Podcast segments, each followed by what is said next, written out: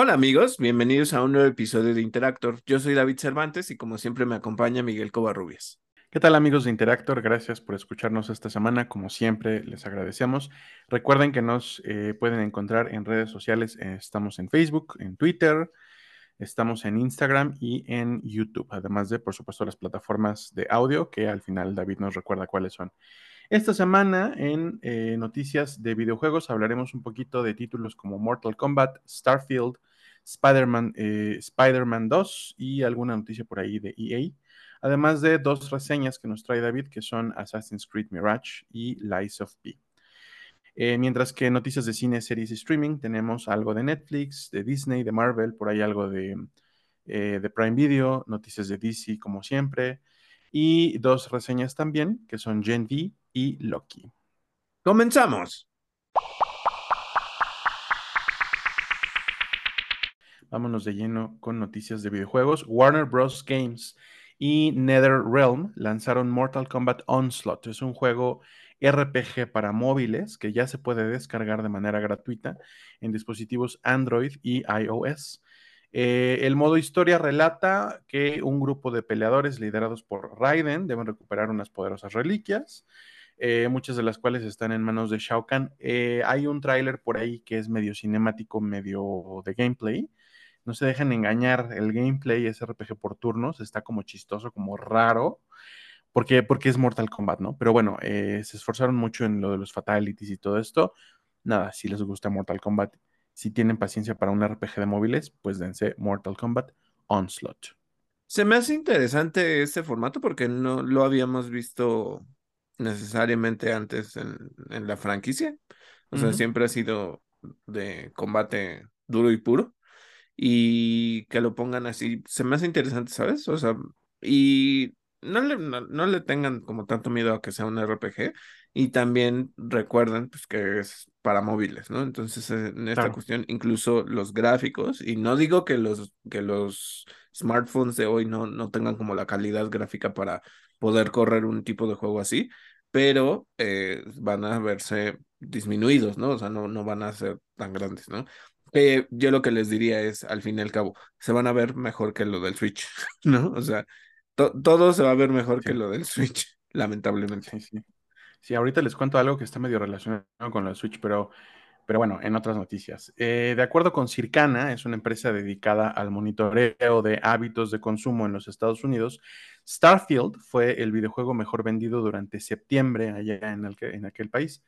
Eh, esto incluso eh, con el hecho de que está en Game Pass desde el día 1, o sea, sí fue el juego que mejor vendió por todas sus ediciones, por todo el hype, porque verdaderamente creo que pues, es uno de los contendientes a juego del año. Em, y pues, qué buena onda. Mira, creo que ya lo habíamos comentado en el episodio justo en donde salió Starfield y todas estas cuestiones. Y el chiste no es tirarle mierda ni nada. O sea, tengo compañeros que justo me dijeron, es que lo estoy jugando y es la mejor experiencia posible, me la quiero pasar todo el tiempo ahí. Hay gente que está comentando que disfruta muchísimo el juego. Sin embargo, eh, incluso, ¿no? Les digo que yo a veces veo otro tipo de contenidos y todo. Está esta chica de Girlfriend Reviews. Em, ella hizo un video, no no me acuerdo si era de Fallout 76 o algo así donde hablaba de, o sea, ella hace cosas como canciones y cosas, o sea, como que es muy chistosa, ¿no? Pero te cuenta la experiencia de alguien que ve como backseat gamer, y, digo backseat gamer es la persona que está como espectador y que a lo mejor puede como colaborar diciéndote, oye, ahí viene tal cosa y así, ¿no? No necesariamente como jugadora activa, aunque sí lo es porque les digo que evolucionaron su canal a hacer estos videos, pero también ahora ya son streamers, ¿no? Entonces, eh, lo que decía ella es, al final, a pesar de que la gente está tan emocionada y que lo sigue jugando y que está teniendo como todas estas ventas, es un producto muy deficiente en muchas maneras, lo que ya habíamos dicho, se glitchea demasiado, no puedes encontrar las cosas en el mapa, no puedes guardar cosas bien en tu inventario, eh, los vehículos no están, o sea, todas esas cosas las vuelve a mencionar ellas y me sorprende un poco el, sí, o sea, yo no digo que, que, no, que no lo compres, que no lo juegues, Porque al final, si te gusta este tipo de juego de exploración de mundos, lo vas a disfrutar muchísimo. Sin embargo, lo que, y lo hemos discutido tú y yo mucho, es Bethesda se está yendo por la libre, digamos, en cierto sentido, de ya entrego juegos como salgan. O sea, a pesar de que sí tengan mejores, mejoras técnicas y que estén sorprendiendo con lo que estén haciendo, están sacando juegos muy incompletos. Y es algo que eh, tú me has dicho, o sea, mejor los modders están mejorando cosas y resulta que los atacan por atrás porque si tú ya ibas a sacar, este, ¿cuál me dijiste? ¿Oblivion o? Sky, Sky, Sky, Sky Oblivion. Sky Oblivion, ajá. Y ya lo ibas a sacar y entonces te digo, no sabes qué, échalo para atrás porque yo voy a sacar mi remake. O sea, se me hace como muy ¿por qué no hiciste bien el trabajo desde el principio? Claro, en primer lugar, por eso me, o sea, me sorprende mucho. Y ustedes podrán decir, porque es el mismo problema que existe con Game Freak. Game Freak y los juegos de Pokémon cada vez salen o más bugueados o con menos texturas o etcétera, ¿no? O sea, el apartado gráfico de Pokémon nunca ha sido lo mejor. Este, creo que donde mejor brillaba era en este, en Nintendo 10. Em, y digo, el apartado de Arceus, porque ese sí lo mantengo como es algo especial, que tiene una estética diferente, que te deja hacer otras cosas. Yo creo que era como la propuesta de evolución del juego, pero como les digo, pues ya estaban creando este Escarlata y Púrpura. Por lo tanto, no podían ya integrar. Hay cosas, les iba a decir que se me había olvidado y ahorita lo sigo como atando al por qué estoy mencionando Pokémon. Eh, la música del combate de Legend Arceus es muy específica y tiene como esta onda como, pues sí, de lo feudal japonés. Pues lo que les iba a decir es que cuando hay una misión en el DLC de la máscara turquesa, donde te piden encontrar a un Ursaluna, que es Blood Moon, es una variante. Y ese Ursaluna, cuando combates con él, te ponen la música referente de Legend Arceus, porque hay como algunos Pokémon que vienen de la región de Hisui. No entiendo, y la verdad se los explico así, porque en, se supone que ya en el contexto de hoy, pues es la región de Sino. Entonces, eh, hablan de Pokémon versión Hisui, cuando lo que yo entendía era que las versiones de Hisui eran del pasado pero no se explica bien porque ahora tienes las paradojas del tiempo y, pero no, o sea, las versiones de Hisui no son paradojas del tiempo. Entonces, está raro, o sea, como que Pokémon ahí no, no es que haya metido la pata, pero como que no está explicando exactamente qué es lo que sucede con eso. Pero bueno, lo que les decía, regresando un poco al tema. Eh, tú ya como jugador de Pokémon le perdonas muchas cosas a Game Freak y a la vez hay muchos fans que no se las perdonan y dicen, no, es que ya los juegos salen peores, que ya se vuelven más, aburridos, no están innovando y todas estas cuestiones.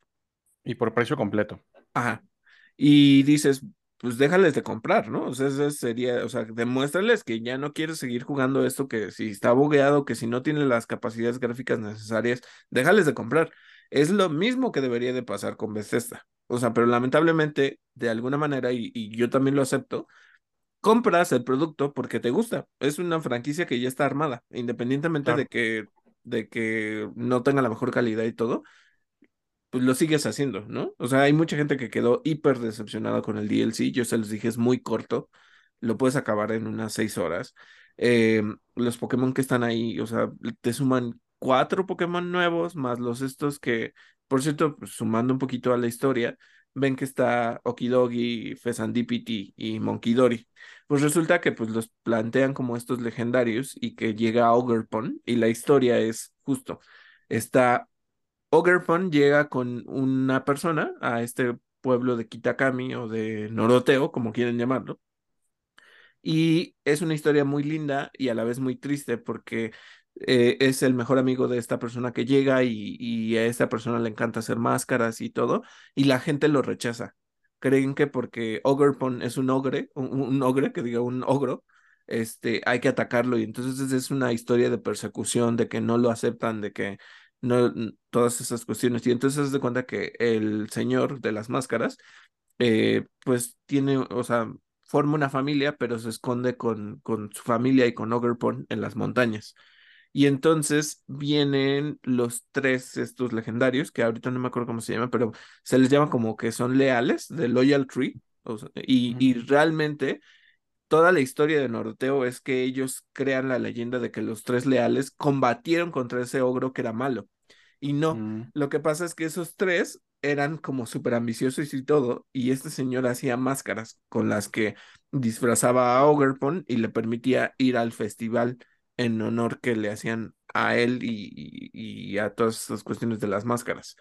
Y entonces le roban las máscaras y por lo que se entiende, mataron al señor que era amigo de Ogerpon. Entonces se crea el legado y, y sí hay una familia y, y los descendientes son estas, estos dos chicos que, que acuden a la academia este, Arándano y son descendientes de, del señor. Y entonces pues te crean como toda la historia de, de eso y al final tú descubres en el pueblo que pues estos tres Pokémon eran malos, ¿no? O sea, que no eran, no eran buenas personas, o reviven y todo, o sea, toda esa cuestión. Y entonces les digo, pues al final mucha gente quedó decepcionada, la historia está bonita, está muy contenida, está muy chiquita, em, pero le sigues comprando. Y eso es lo que pasa exactamente con, con Bethesda. Sacas juegos y de repente, pues, no tiene la calidad necesaria, ¿no? O sea, o déjate de la calidad, es una cuestión de se sienten poco terminados, hay falta de atención en los detalles, incorporaciones de lo que la gente ya está pidiendo como actualizaciones, que te digo, que si quieras explorar, que si quieres controlar la nave, que mapas simples para entender dónde están las cosas, no están, ¿no? Entonces, no, no les puedo decir no lo compren, cada quien sabrá lo que compra y cada quien sabe lo que disfruta al nivel que, que quieran. Les digo, no lo consideran como que soy un hater de Bethesda ni, ni de lo que hace Xbox, solo creo que sí debería de haber ciertos estándares, pero aplica lo mismo para, para Nintendo y Pokémon. Porque justamente, y ahorita les iba a decir, salió Detective Pikachu, eh, Mm, Returns, ¿no? Y el juego pues está muy limitado, eh, todo es historia, sí tienen como ciertas interacciones y todo, pero los gráficos son terribles. O sea, mm, se ve peor que incluso Escarlata y, y Púrpura. Entonces, es un juego que puedes acabar muy pronto, es un juego que sí cuesta relativamente menos, pero tampoco es demasiado. O sea, de los 1400 que te cobra generalmente eh, Nintendo, está como en 1000 pero es un juego cortísimo, es un juego que no tiene como tantas dinámicas, es mucho de estar leyendo. Yo, ese sí, y, le soy sincero, ni siquiera me detuve a pensar, lo quiero comprar. O sea, porque dije, no es para mí. O sea, se los he dicho muchas veces, lo que me pasa con los RPGs es que tengo que estar leyendo miles y miles y miles de cosas. Y luego es puro texto, ni siquiera es que estoy escuchando la referencia del audio y leyendo y haciendo la conexión, ¿sabes? Entonces creo que ahí hay un asunto con, no es que le demandes a los desarrolladores, pero sí debería de haber cierto nivel de, o sea, que dentro de la expectativa tendría que venir por lo menos los básicos de que un juego está bien hecho. claro, claro, sí, sí, sí. Y, y luego si tienes el precedente que ya va a ser un estándar, yo diría, de Baldur's Gate 3, que es un juego que sale completo, que tiene elenco de voz en to- todas las escenas, en todos los personajes, pues Sí, sí, y ahorita eh, vamos a hablar sí se de, quedan muy cortos. de noticias de Spider-Man. Pero justo lo que te iba a decir es, viene una noticia de Spider-Man, sacaron un pequeño comunicado al respecto de esto. Entonces, si quieres, Miguel, háblanos como de las noticias de Marvel Spider-Man 2 y ahorita yo lo conecto con justo lo que Ok. lanzaron. Pues eh, mira, lo que pasó es eh, que de acuerdo con tweets de James Stevenson, que es director de comunidad de Insomniac Games, la desarrolladora de Spider-Man, eh, el modo New Game Plus, ya saben, este nuevo juego más para eh, Marvel's Spider-Man 2, debería de estar listo a finales de año. Los tweets fueron respuestas a gente que le pregunta directamente, eh, ¿va a haber game, New Game Plus? O sea, ¿va a salir junto con el juego? No, no va a salir. No, no es una característica que esté planeada para el lanzamiento, pero debe estar listo para eh, dentro de las primeras seis semanas después de su lanzamiento, para finales de año. Eh, lo mismo que, bueno, ya pidieron que por favor la gente instale ciertos, ciertas actualizaciones, etcétera. ¿Qué más hay de Spider-Man, David? Pues miren, es que justamente lo que pasó es que sacaron este comunicado de pues le voy a llamar comunicado de prensa, pero es comunicado en general, ¿no? Para todo público. Y lo lanzaron en sus redes sociales. Lo que decía es que el juego está completamente terminado. O sea, que no hay un descargable adicional que tengas que hacer. O sea, justo la discusión que se hacía incluso con Jedi Survivor, que era, tenías que descargar básicamente un tercio del juego y, el otro, los otros dos tercios estaban dentro del disco y lo demás lo tenías que terminar de descargar aparte, ¿no? Entonces, eh, ha habido esta crítica de que si ahora ya todo se quiere mover a digital, justo por lo que decías la semana pasada de ahora eh, tiendas como Walmart o otros retailers, ajá, Best Buy también, están queriendo, o sea, porque en el caso de Walmart también ya dijeron que ya no van a vender discos ni películas, ¿no? Y entonces ya todo se vuelve digital. Entonces, eh, que no es malo, ¿eh? Pero les voy a poner algo de ejemplo. Hace unas dos, tres semanas me quedé sin internet toda la semana, toda la semana. Y digo, porque tenía yo descargadas cosas, ¿eh? Pero si no, ya no puedes hacer nada. Entonces ya no te, yo como tal, yo ya no tengo un DVD este, entonces, no podía poner películas y en general no colecciono DVDs. Entonces, em, pues no podía ver nada. entonces, es un riesgo de, ok, y digo, en el escenario de que te quedes sin internet puede ser bastante frustrante. Si llega una llamarada solar y tira todos los sistemas de internet, tampoco podrías jugar porque no va a haber internet. Pero digo, ese es un escenario muy catastrófico, ¿no? Em, pero lo que decían ellos es, eh, todo el juego está completo, son parches de lo que les pedimos que, que actualicen. Era una actualización como de 30 megabytes, que diga gigas, no, no era tanta. Em, y son actualizaciones gráficas no es para otra cosa, no es para, o sea, no es para completar el juego, el juego está completo, lo pueden jugar incluso, decía, sin conectarlo a internet, sin hacer la actualización, una vez que, mm, sabes, se, copia la data del disco en, la consola, una vez que lo tienes, puedes jugarlo sin ningún problema. Entonces, eso es lo que yo digo, o sea, porque al final se tiene que mejorar esa experiencia y creo que Insomniac lo hizo bien en decir, son parches, sí, para cositas que, que pueden llegar a salir, pero el juego está. Y eso es como el básico que deberían de cumplir las desarrolladoras en decir, esto es lo que tenemos. Lo mismo sucedió con Final Fantasy XVI. Sí, sacaron un parche, aunque habían dicho que no habían, iban a sacar y que se les aventaron encima por, oye, es que habías dicho que estaba completo. No, o sea, no exageremos. Una cuestión que es muy simple de los desarrolladores están cumpliendo lo que están diciendo, ¿no? O sea, no, debería de haber mayor asunto. Pero bueno, eso es, digamos, como lo que les decía de, de Marvel y, cómo están construyendo.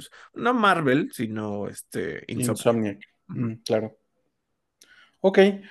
Em, ¿Qué otra cosa les cuento? EA Motive, eh, esta pues filial de EA, reveló por medio de eh, su blog que el juego de Iron Man que están desarrollando eh, se está trabajando en Unreal Engine 5. Em, la vez pasada hablamos un poquito de, cómo, en, cine y series, ¿no? Pero de cómo em, Disney ha querido, no, es que no sé si lo hablamos en el episodio solo tú y yo, pero de cómo Disney ha querido mantener todas las propiedades de Marvel bajo un mismo techo y al final no les ha funcionado. Eh, y aquí en el mundo de los videojuegos es un poquito como, mm, a mí me gustaría que pudiera haber crossovers entre Iron Man y Spider-Man sin que tuviéramos que recurrir al juego de los Vengadores. Eh, y pues parece que no, porque pues EA y Insomniac pues no son lo mismo, ¿no? Mira, em, ves que vino la noticia justo de que Disney quería comprar este EA, ¿no? Si no me equivoco. Em, y lo que decían es, pues EA tiene juegos de Star Wars pasados. Ellos se han encargado exclusivamente de, de juegos como Battlefront. Y pues a lo largo del tiempo han tenido incluso más franquicias, ¿no? Em,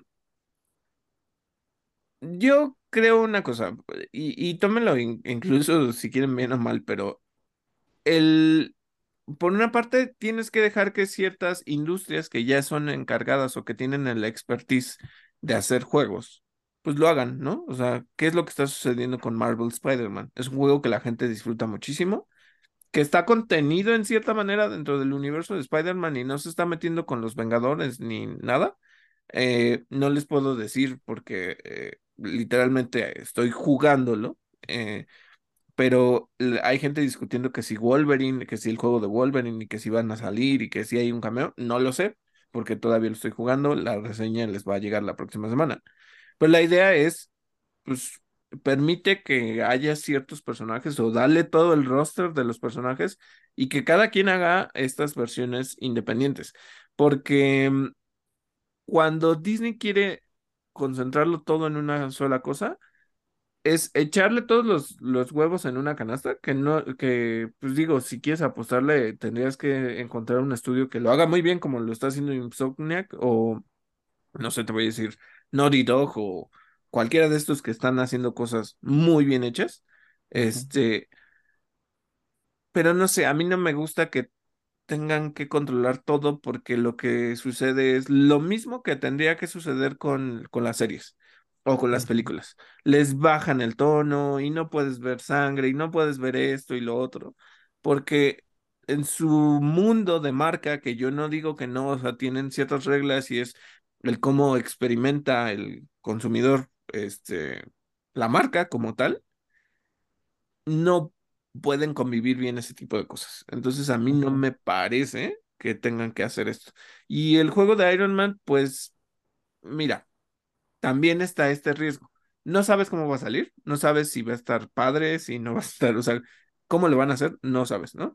Pero Claro, una vez que digas, oye, ¿sabes qué? Este, vamos a hacer esto, pues obviamente al haberlos dividido los equipos, no puedes hacer que convivan, ¿no? Pero puedes hacer que cada uno, pues a lo mejor en alguna manera incorpore ciertos personajes o sume otros que no necesariamente son eh, los de Spider-Man. A lo mejor en Iron Man se te ocurre meter a los Defenders sin meter necesariamente a, a Spider-Man. O sea, mete a cualquier otro, ¿no? O sea, puedes tener miles de propiedades y no pasa nada, ¿no? Entonces, pues ese es el asunto. E incluso lo, lo veíamos con el caso de mm, Suicide Squad Kills the Justice League. Toda la parte del universo de Arkham funciona bien sin que lo mezcles ahí. claro, Y pues lo, lo tratan de mezclar ahí, le tratan de meter un nuevo formato, no está funcionando, quién sabe cuándo va a salir el juego. Por eso les digo, ni siquiera es una promesa de que en el estudio que estaban haciendo las cosas bien chingonas y que la gente amaba el proyecto de Arkham, claro. eh, hoy con, con Kill the Justice League, pues es algo que la gente ni siquiera sabe qué es lo que va a jugar, ¿no? Entonces, mm, por una parte, creo que debería de mantenerse aparte y eh, por el otro, que aunque le tengas fe a los estudios, pues tienes que ver cuál es el resultado final. Y, y también te diré otra cosa, van y te pichan los proyectos. O sea, a, a Warner Bros. Games o a Warner Brothers en general le picharon Gotham Knights. Y Gotham Knights es una porquería de juego. Y salió, ¿no? Entonces hay una toma de decisiones que hay muchas veces es, vamos a sacar dinero porque es esta propiedad y está atada Batman y bla, bla, bla, bla, bla, cuando ni siquiera te das cuenta o no haces caso de, porque me imagino que hubo testers y no hiciste caso de lo que salió en la experiencia de los testers, si les gustó o no les gustó, ¿sabes? O sea, como que ahí hay varios asuntos que probablemente lo que sucede es, pues sí, ya le invirtieron mucho dinero y entonces no se quieren echar para atrás, porque pues va a ser un desperdicio de dinero. Pero Claro, está mal llevar ese tipo de pasos porque lo que primero tendrías que hacer es, pues sí, ese testeo previo, tener bien la idea del pitch y ver si funciona en ese momento, ¿no? Sobre todo, yo sé que es muy difícil, tienes que estar muy pegado a las tendencias de lo que está sucediendo.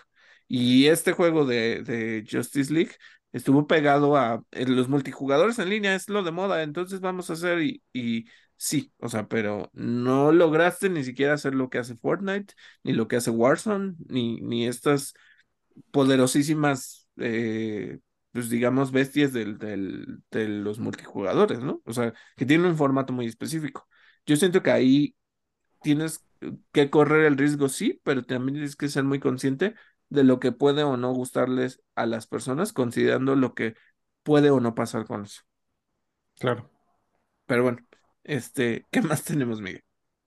Em, eh, bueno, una última noticia que es la que les decía que está como medio relacionada con lo de Mortal Kombat en Switch, y es que la versión de, de Robocop Rogue City para Nintendo Switch fue cancelada.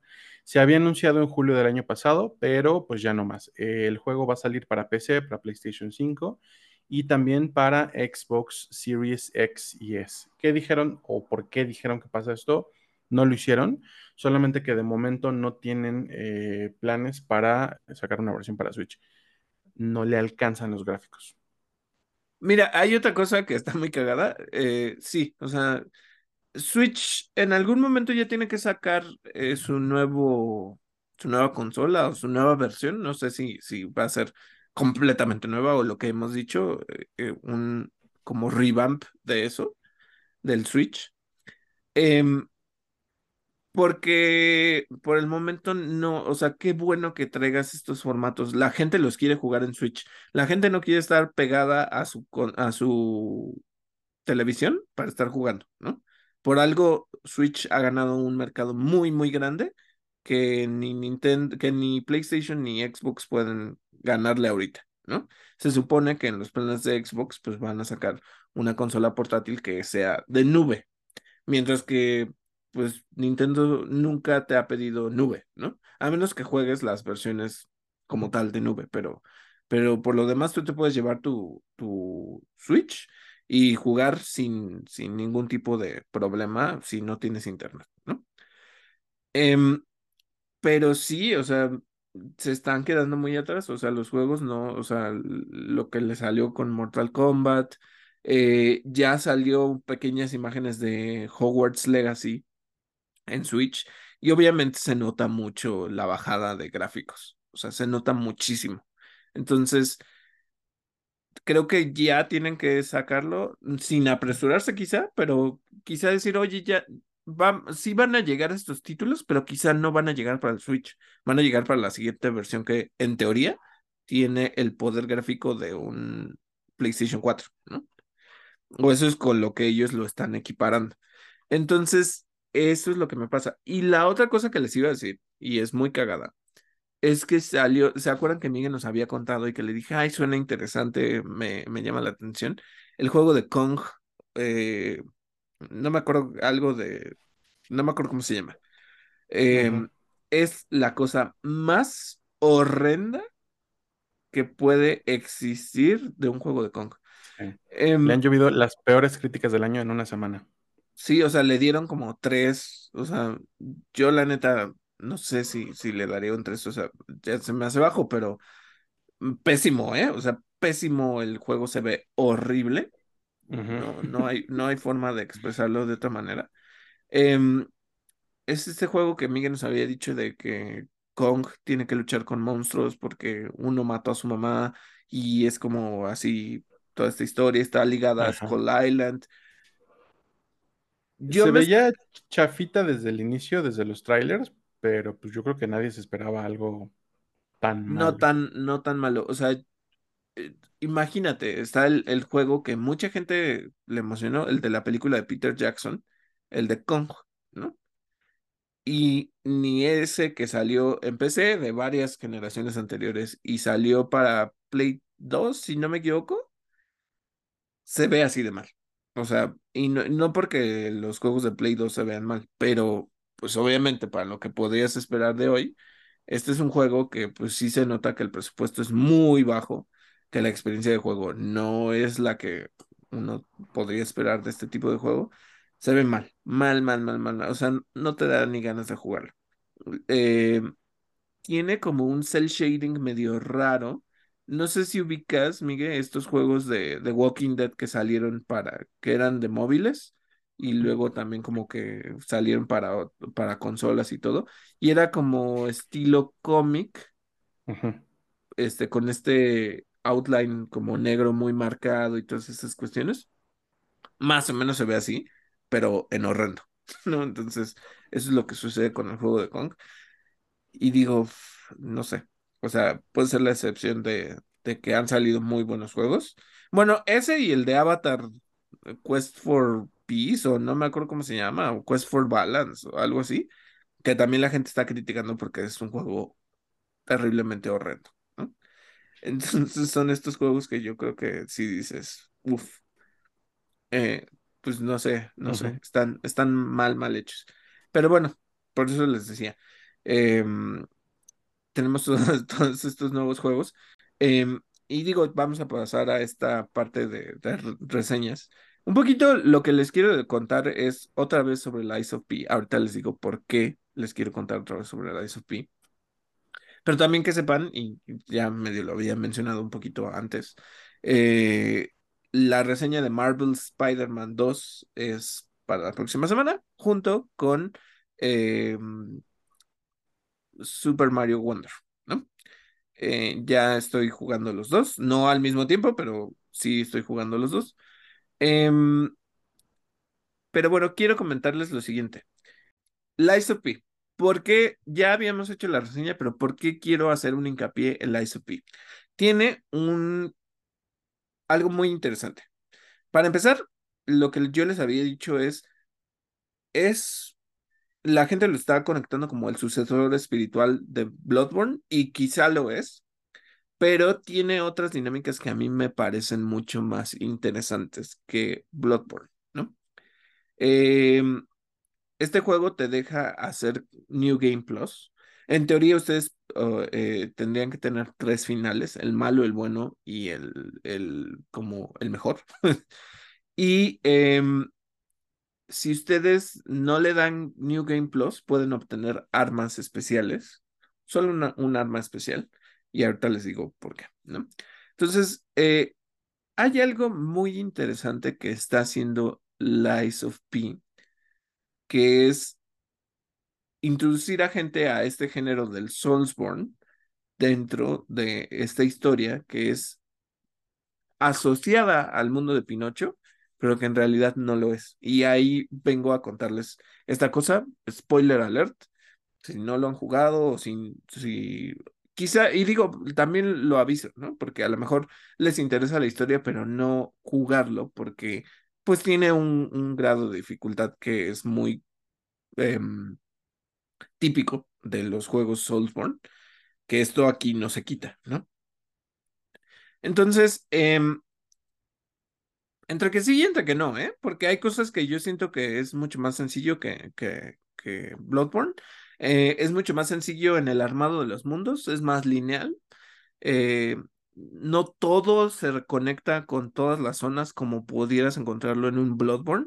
Que si la capilla de quién sabe qué chingado te llevaba al inframundo y luego regresabas y encontrabas el taller del, del, ya no me acuerdo cómo se llama, del, del primer cazador y luego venías por aquí todo eso está conectado muy bien en Bloodborne, en Elden Ring, en, en, en general, todos esos mundos. Siempre hay una conexión en la que puedes entrar por un lado y, y así llegas, ¿no? O sea, acá no, sí hay como ciertas áreas que están separadas, son más lineales, tienes menos enemigos, son, son diferentes. No por ello es malo, es diferente, es un armado completamente distinto. Em, Aquí les voy a decir, hay vestimentas, sí, pero no son importantes como en Bloodborne. O sea, en Bloodborne tenías que usar tal vestimenta para cambiarlo y tener resistencia al fuego. Acá son como ítems que te permiten tener esas resistencias y todo. Pero bueno, más allá del chiste, eh, resulta que hay una profundidad de que Lies of P, en teoría, no es técnicamente un juego sobre Pinocho, o sí, pero no. lo voy a decir así. Está como esta teoría de que nunca le dicen Pinocho, nunca le dicen ningún nombre. Eh, es este inventor y les digo, hay una historia bastante interesante al respecto de la ciudad de Krat. Y es que mezclan dos cosas, o más bien mezclan muchas cosas.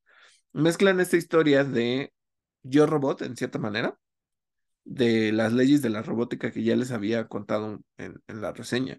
Mezclan la parte de la historia de Pinocho y aparte hay una tercera capa que ahorita quiero retomar.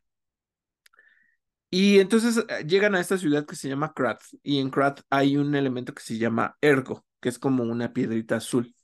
Y encuentran en las minas este ergo y resulta que lo, lo van a utilizar como energía para la ciudad y todas estas cuestiones. Pero también eh, los alquimistas empiezan a experimentar con esto para transformar la materia, obtener poderes, alcanzar la vida eterna, etcétera, etcétera.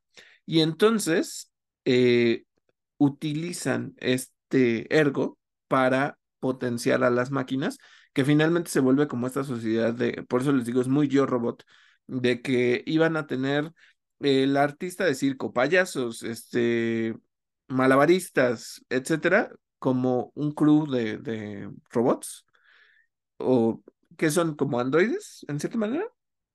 O, eh, ah, ¿cuál, ¿Cuál sería la diferencia entre robot y androide? Si son robots que emulan la conducta humana, son Ajá. androides.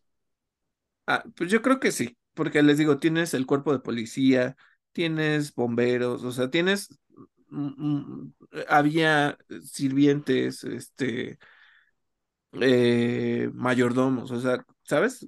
Yo creo que en cierta manera son como androides, pero bueno, se habla de que son robots y ellos utilizan el término marionetas, ¿no? Por eso es pi, o sea, de puppets.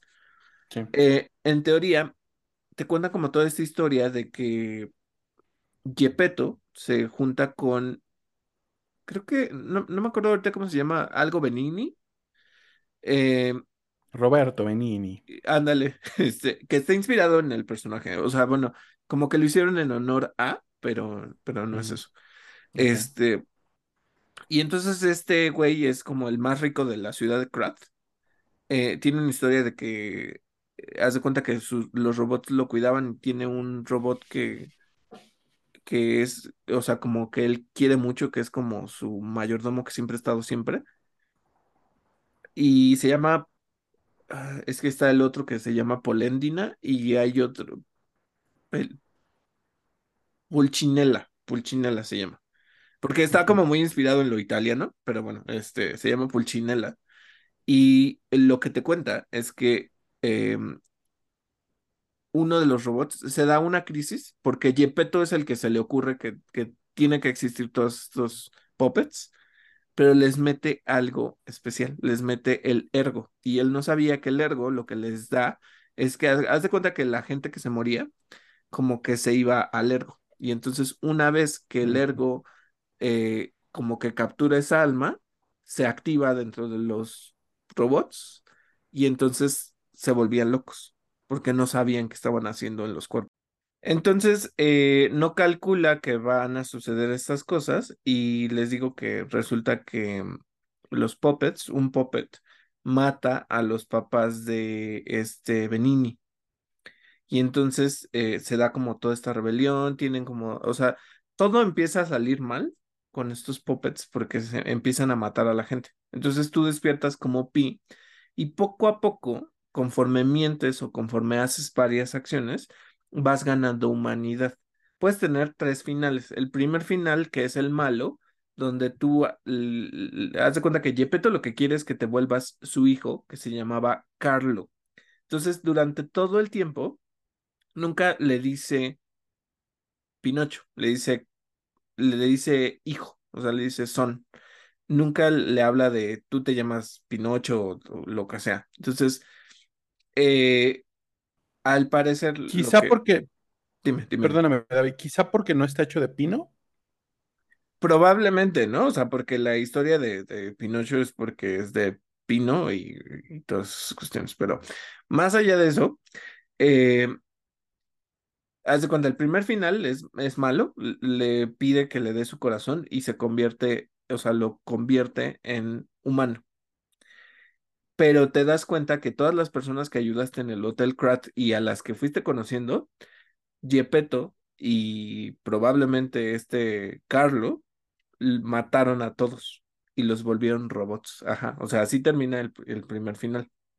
El segundo final es que liberes al hada azul, no es, no es un hada, es una mujer que puede escuchar el ergo, que está atrapada en una torre y que la hicieron como ser el receptáculo de esto. La liberas y le dices a... creo que ese es el mejor final, pero bueno, eh, le dices a Gepetto, no, no te voy a dar mi corazón, ¿no? Y entonces te enfrentas a el primer, se llama la primer marioneta, the first puppet, ¿no? Y se, es the nameless puppet. Probablemente ese, y lo que se está asumiendo, es que ese sí es Pinocho. O sea, como tal, ese es el, el Oh, nombre que tiene. wow. Se asume, ¿eh? Se asume, porque no lo sé. sí, sí. Eh, y al final, cuando lo derrotas, eh, Gepetto te dice, al final te convertiste en humano, ¿no? Y ya encuentras, eh, la- liberas el alma de Sofía, que es como esta hada azul, y ella te recibe en sus brazos y ya revive, ¿no? Em, y hablan de que ganaste una nueva humanidad y el relativamente bueno, pero no tan bueno, es que la dejaste vivir aunque estaba sufriendo, tus amigos están vivos y todo. Y el beneficio que tienes por mentir es que te da la humanidad suficiente para que obtengas el buen final, pero también te da un arma que es específica, que es eh, la mentira dorada, que en el cuadro que tú encuentras de Carlo, que era el hijo de Gepetto, le empieza a salir la nariz, le empieza a crecer la nariz.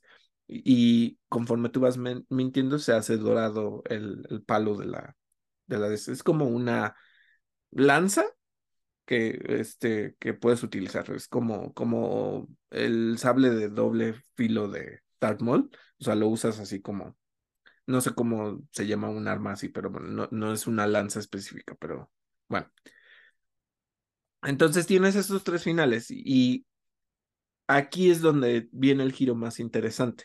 Te interpolan esto de, tú creías que era la historia de Pinocho, pero no. Entonces de repente aparece un personaje que se llama Paracelso y Paracelso es muy conocido por eh, ser un alquimista. Incluso si ustedes se van a los libros de Harry Potter en los primeros, hablan de personajes que salen en los cromos de brujas y magos famosos y Es hablan de. Paracelso y de Merlín y la chingada, ¿no? Pues Paracelso resulta que es un alquimista y como ya les había dicho, en Krat empezaron a experimentar con la alquimia para pues, generar esta cuestión de la inmortalidad y todo. Parte de uno de los enemigos más grandes que tienes es uno que se llama Simon Manus, que lo que él quería era ascender a ser un dios. Por eso les digo que al, utilizaban el ergo de diferentes maneras, pues se volvían monstruos y la gente que pues no, no lo controlaba y todas esas cuestiones se volvían como zombies locos, ¿no? Entonces, eh, lo que te dice este juego es que dice, ha despertado un nuevo sentido de humanidad y habla de, de que tú como Carlo o como Pi o como te llames, este, ya eres humano como tal, o sea, sí lo lograste. Porque el mismo juego te habla de cómo al mentirle a otros puppets, ¿eh? porque está Polendina, que es quien se encarga de una señora que vive ahí en el hotel, te pregunta si un robot se puede enamorar de una mujer o de un, de un humano, pues. Y él le dice sí, y entonces él eh, incluso encuentra otro robot que está tirado en, como en un deshuesadero y le explica sobre las emociones, o sea, sobre lo que él va aprendiendo de las emociones de amor, enojo, este, felicidad, o sea, todo le va contando. Entonces, como que te habla de, pues al final las máquinas pueden llegar a sentir, ¿no? Y él, al haber culminado con todas estas emociones, incluso porque hay este, acertijos que te da para que abras unas puertas, un tipo, ¿no? Todo eso te dice que de alguna manera Pi tiene que tener raciocinio y tiene que tener emociones, porque incluso te dan decisiones de vida o muerte de otras personas. Entonces tiene que generar humanidad y eso es lo que está hablando, ¿no? Y por eso les digo que se habla de ya es una nueva humanidad y queremos estudiarlo y todo.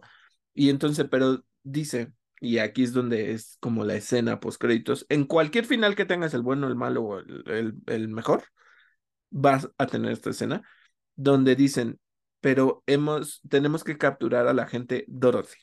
Entonces aquí es donde se suma la tercera capa, que es lo más interesante, que te das cuenta que es Dorothy de El Mago de Oz. Y en teoría, Claro. eso te convierte a ti en el hombre de hojalata. Entonces ahí es donde genera una nueva dimensión que es muy interesante. Te habla de que si va a haber una secuela. Yo esperaría que, el- que lo hagan, me interesaría mucho. Eh, si Dorothy ya está ahí, entonces, ¿quién es el mago de Oz?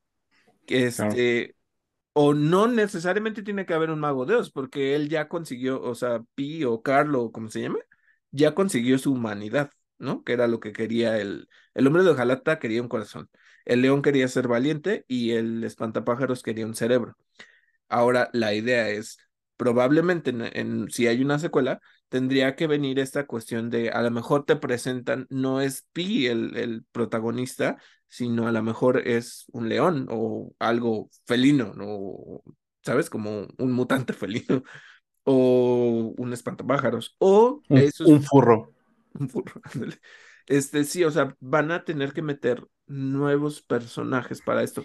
Y ahí es donde se entrelaza una cuestión muy interesante de, tú creías que era el cuento de Carlo Collodi. Y sí, le hacen homenaje mucho a Carlo Collodi. Es un homenaje como tal a los juegos Bloodborne, Soulsborne, todas estas cuestiones.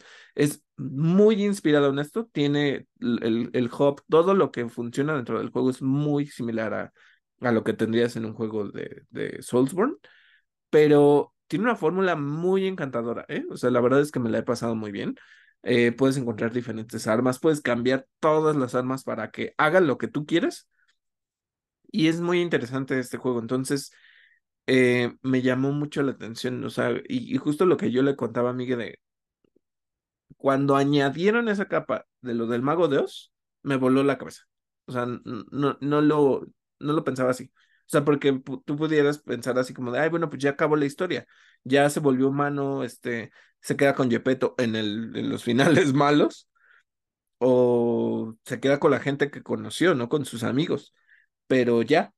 Entonces, al sumarle esta nueva capa de mezclar cuentos, y que ni siquiera son del mismo autor, ¿eh? Porque el mago de Oz de quién es, no. No me sé el autor.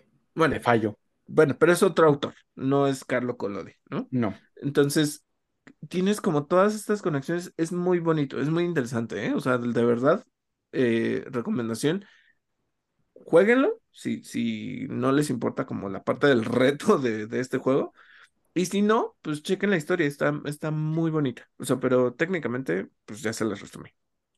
El libro del Mago de Oz es una novela de, 19 de, del- de 1900 de L. Frank Baum, Lyman Frank Baum.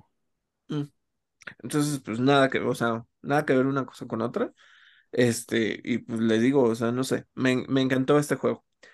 Y lo voy a entrelazar con juegos que amas y después te decepcionan muchísimo. Esto es lo que me está sucediendo con Assassin's Creed Mirage. Y digo, el que me está sucediendo y que me sucedió porque como tal, ya acabé el juego. Eh, ¿Saben qué es lo que me sucede?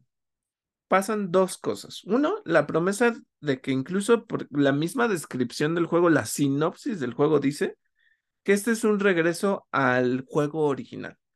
A todo, o sea, la trama del pasado y no sé qué tanto, es un homenaje. Eso e- ellos lo están, Ubisoft lo están manejando como que es el homenaje a la, a la saga que dio origen todo. Bueno, al, al juego que dio origen todo. Y aquí sucede un poco lo que sucede con Pokémon, con ¿cuál es el Pokémon original? Es Arceus, es Mew, es este Raidon, este, es Bulbasaur. ¿Quién es, no? Eh, porque el juego original, tú podrías decir, es Assassin's Creed. Sin embargo, en la línea, el juego que dio origen a todo es Origins, ¿no? Claro. En, en- en la línea temporal. Es un juego que les voy a hablar un poquito de la trama, no de todo. O sea, o quizás sí, porque este es el problema que tengo con Assassin's Creed Mirage. Si ustedes acabaron los DLCs y yo no los acabé, pero me aventé lo que sucede en todos los DLCs. Tienes este pueblo de los Isu, donde ya se mezclaba todo, ¿eh? O sea, porque antes tenías a Elicia y tenías a Urano y bla, bla, bla, o sea, que eran como más de la mitología griega. O, sí, griega o, este... Sí, Urano, Urano es griego. Ah, ok. Pero bueno, grecolatinos, ¿no? Ajá. Y entonces te contaban que era este pueblo que ya estaba súper tecnológico, viene una catástrofe global y entonces ellos hacen lo que sea para subir sus mentes en estas cosas. La eh, eh, como que crean a los humanos, estas como cosas avanzadas crean a los humanos, los, los primeros dos humanos se rebelan y es Adán y Eva y obtienen parte de los frutos del Edén, que son estas cosas que les permitían controlar a los demás, bla, bla, bla, bla, bla, ¿no? Cuando llegas a Valhalla, te hablan de un desmadre terrible donde ya no son los griegos y que si Elicia y que si la chingada, ahora son los Isu que tenían los nombres de los dioses nórdicos. Odín, este, Baldur, eh, Loki, este, Thor, bla, bla, bla. Y ellos también eran Isu y ellos también tenían, lo que quieren es subir su conciencia a una cosa para que después revivan y la chingada, bla, bla, bla. Bueno, pues lo que sucede en Valhalla es que te empiezan a contar esta idea de que Eivor, que era el protagonista, es Odín y em, eh, Basim es Loki. Y te cuenta como toda esta parte en el juego original y te das cuenta que al final Basim encuentra a, que diga, Eivor encuentra a Basim en la cámara de los Isu y entonces revive y entonces revive en el presente y encierran a Leila Hassan, que era la que estaba entrando en el Animus. La encierran en el Animus y entonces ya ese güey revive. Y en los DLCs, él sigue explorando la idea de los, del, de, pues, del baja, de, mm, de lo nórdico. Ajá. Y entonces es toda esta historia de que cuando, ¿te acuerdas de que el cetro de Assassin's Creed Odyssey es este como del doctor, el de Hermes? el de Asclepio. Ajá, esa cosa. Ahí está encerrada Angerboda la conciencia de Gerboda está dentro de este, esta arma. Y, o sea, ya es... Como que, como que están escribiendo y están encimando las nuevas tramas en las viejas tramas. Sí, pero muy confuso. O sea, ya de verdad es muy confuso. De lo que ya adolece esto, y era algo que yo le decía a Miguel, es que para mí es como una serie que ya va en la eh, lo que les incluso eh, encontré un comentario la otra vez de algo muy interesante que decían, la nueva temporada de, de Grey's Anatomy. Perdónenme que haga yo esta analogía, pero decía la nueva temporada de Grey's Anatomy. Y en uno de los comentarios yo alcancé a leer que decía, esta era una muy buena serie que yo disfrutaba, pero pues ya, Patrick Dempsey, bye. Este, Meredith Grey, que era la protagonista, ya no sale. O sea, todo el mundo empieza a desaparecer y es una serie que dices, ¿qué mierda es ahora? Y eso me sucede con Assassin's Creed Valhalla. Que diga, Assassin's Creed en general ya como franquicia. Tenías dos historias. Los asesinos y los templarios en el pasado y en el presente. A través del Animus podías vivir lo del pasado y luego tenías el Bleeding effect, que te permitía tener las habilidades de los asesinos en el presente. Luego viene esta crisis y los Isu y la chingada. Y ya cuando entraron que si las industrias Abstergo tenían los programas del Animus y ahora tienes que encontrar quién sabe qué, ya no tiene chiste. Ya no tiene, o sea, ya tiene tanta cosa detrás que ya no tiene sentido. O sea, para mí el tratar de entender esto, al final lo que te dice es, eh, el final de Mirage es justo esto, que Basim viajó, o sea, este juego es 13 años antes de los eventos de, de Valhalla. Es 300 años antes de Altair. Ok. Y entonces, aquí es lo que les voy a decir. Déjense ya de si es complicadísima la trama y que el juego intenta hacer un bypass y te cuentan que el papá de Miles te dice, no, bueno, pues este, el, el papá de Desmond, perdón, se llama Desmond Miles, pero bueno, el papá te dice, Basim es este personaje que tiene un pasado anterior y bla, bla, bla, bla, bla. Y hace un bypass de, me voy a saltar toda la idea de, de que está conectado al Animus y todas estas cuestiones y al final resuena a que pues él es Loki y ya revivió ¿Cómo, y... cómo es que es Loki? ¿Porque los Isu reencarnan o cómo? Ajá. Lo que sucede es que los Isu, te digo, eh, viene como esta catástrofe y suben su conciencia. Ajá. A lo que es como el, antecesor del Animus, ¿no? ajá. Y entonces, o, o el predecesor, porque es una cosa como muy avanzada. Suben su conciencia y en teoría dicen que con los, o sea, como que en algún momento pueden renacer en otros cuerpos. Es una cosa ya, te digo, muy rara. Y entonces lo que sucede es que Loki traiciona a todo el mundo y los mata a todos. Loki. Ajá. Y de alguna manera sube su cuerpo, pero se interrumpió cuando eh, algo del proceso se interrumpió, entonces quedó como inanimado. Y cuando suceden los eventos de Valhalla, cuando ya Eivor encuentra a Basim y todas esas cosas, como que le jode el cuerpo, pero luego resulta que engaña a esta Leila Hassan y revive en ese cuerpo en el futuro, en el presente. Eh, te digo, es un desmadre, pero sí, en teoría como que mandaban sus cuerpos, ah, sus conciencias a, a cuerpos en el futuro, o Y descendientes, recuérdame, si es que tenían hijos. perdóname, recuérdame, ¿Leila Hassam es la misma que está explorando Assassin's Creed Origins? Sí, sí, ella es esto. Y aquí viene otra cosa. Eivor, pues no es la gran cosa, creo que a mucha gente le fascinó mucho más Bayek o le gustó más este Cassandra y, y Alexios que pues Eivor, ¿no? O sea, o incluso que Basim. Y este es el problema. Yo no digo que todo el tiempo se debieron de haber quedado con Ezio, pero crearon un personaje que te interesaba. Claro, Quería saber sobre cómo fundó la nueva hermandad, de cuando viaja a ¿es Turquía o bueno, a sí. Constantinopla te interesa Ezio como personaje. Tiene una historia, o sea, triste por lo que le sucede a su familia, este, que si se enamora de la, de la bibliotecaria ahí en, en Constantinopla, el- todo eso te va interesando.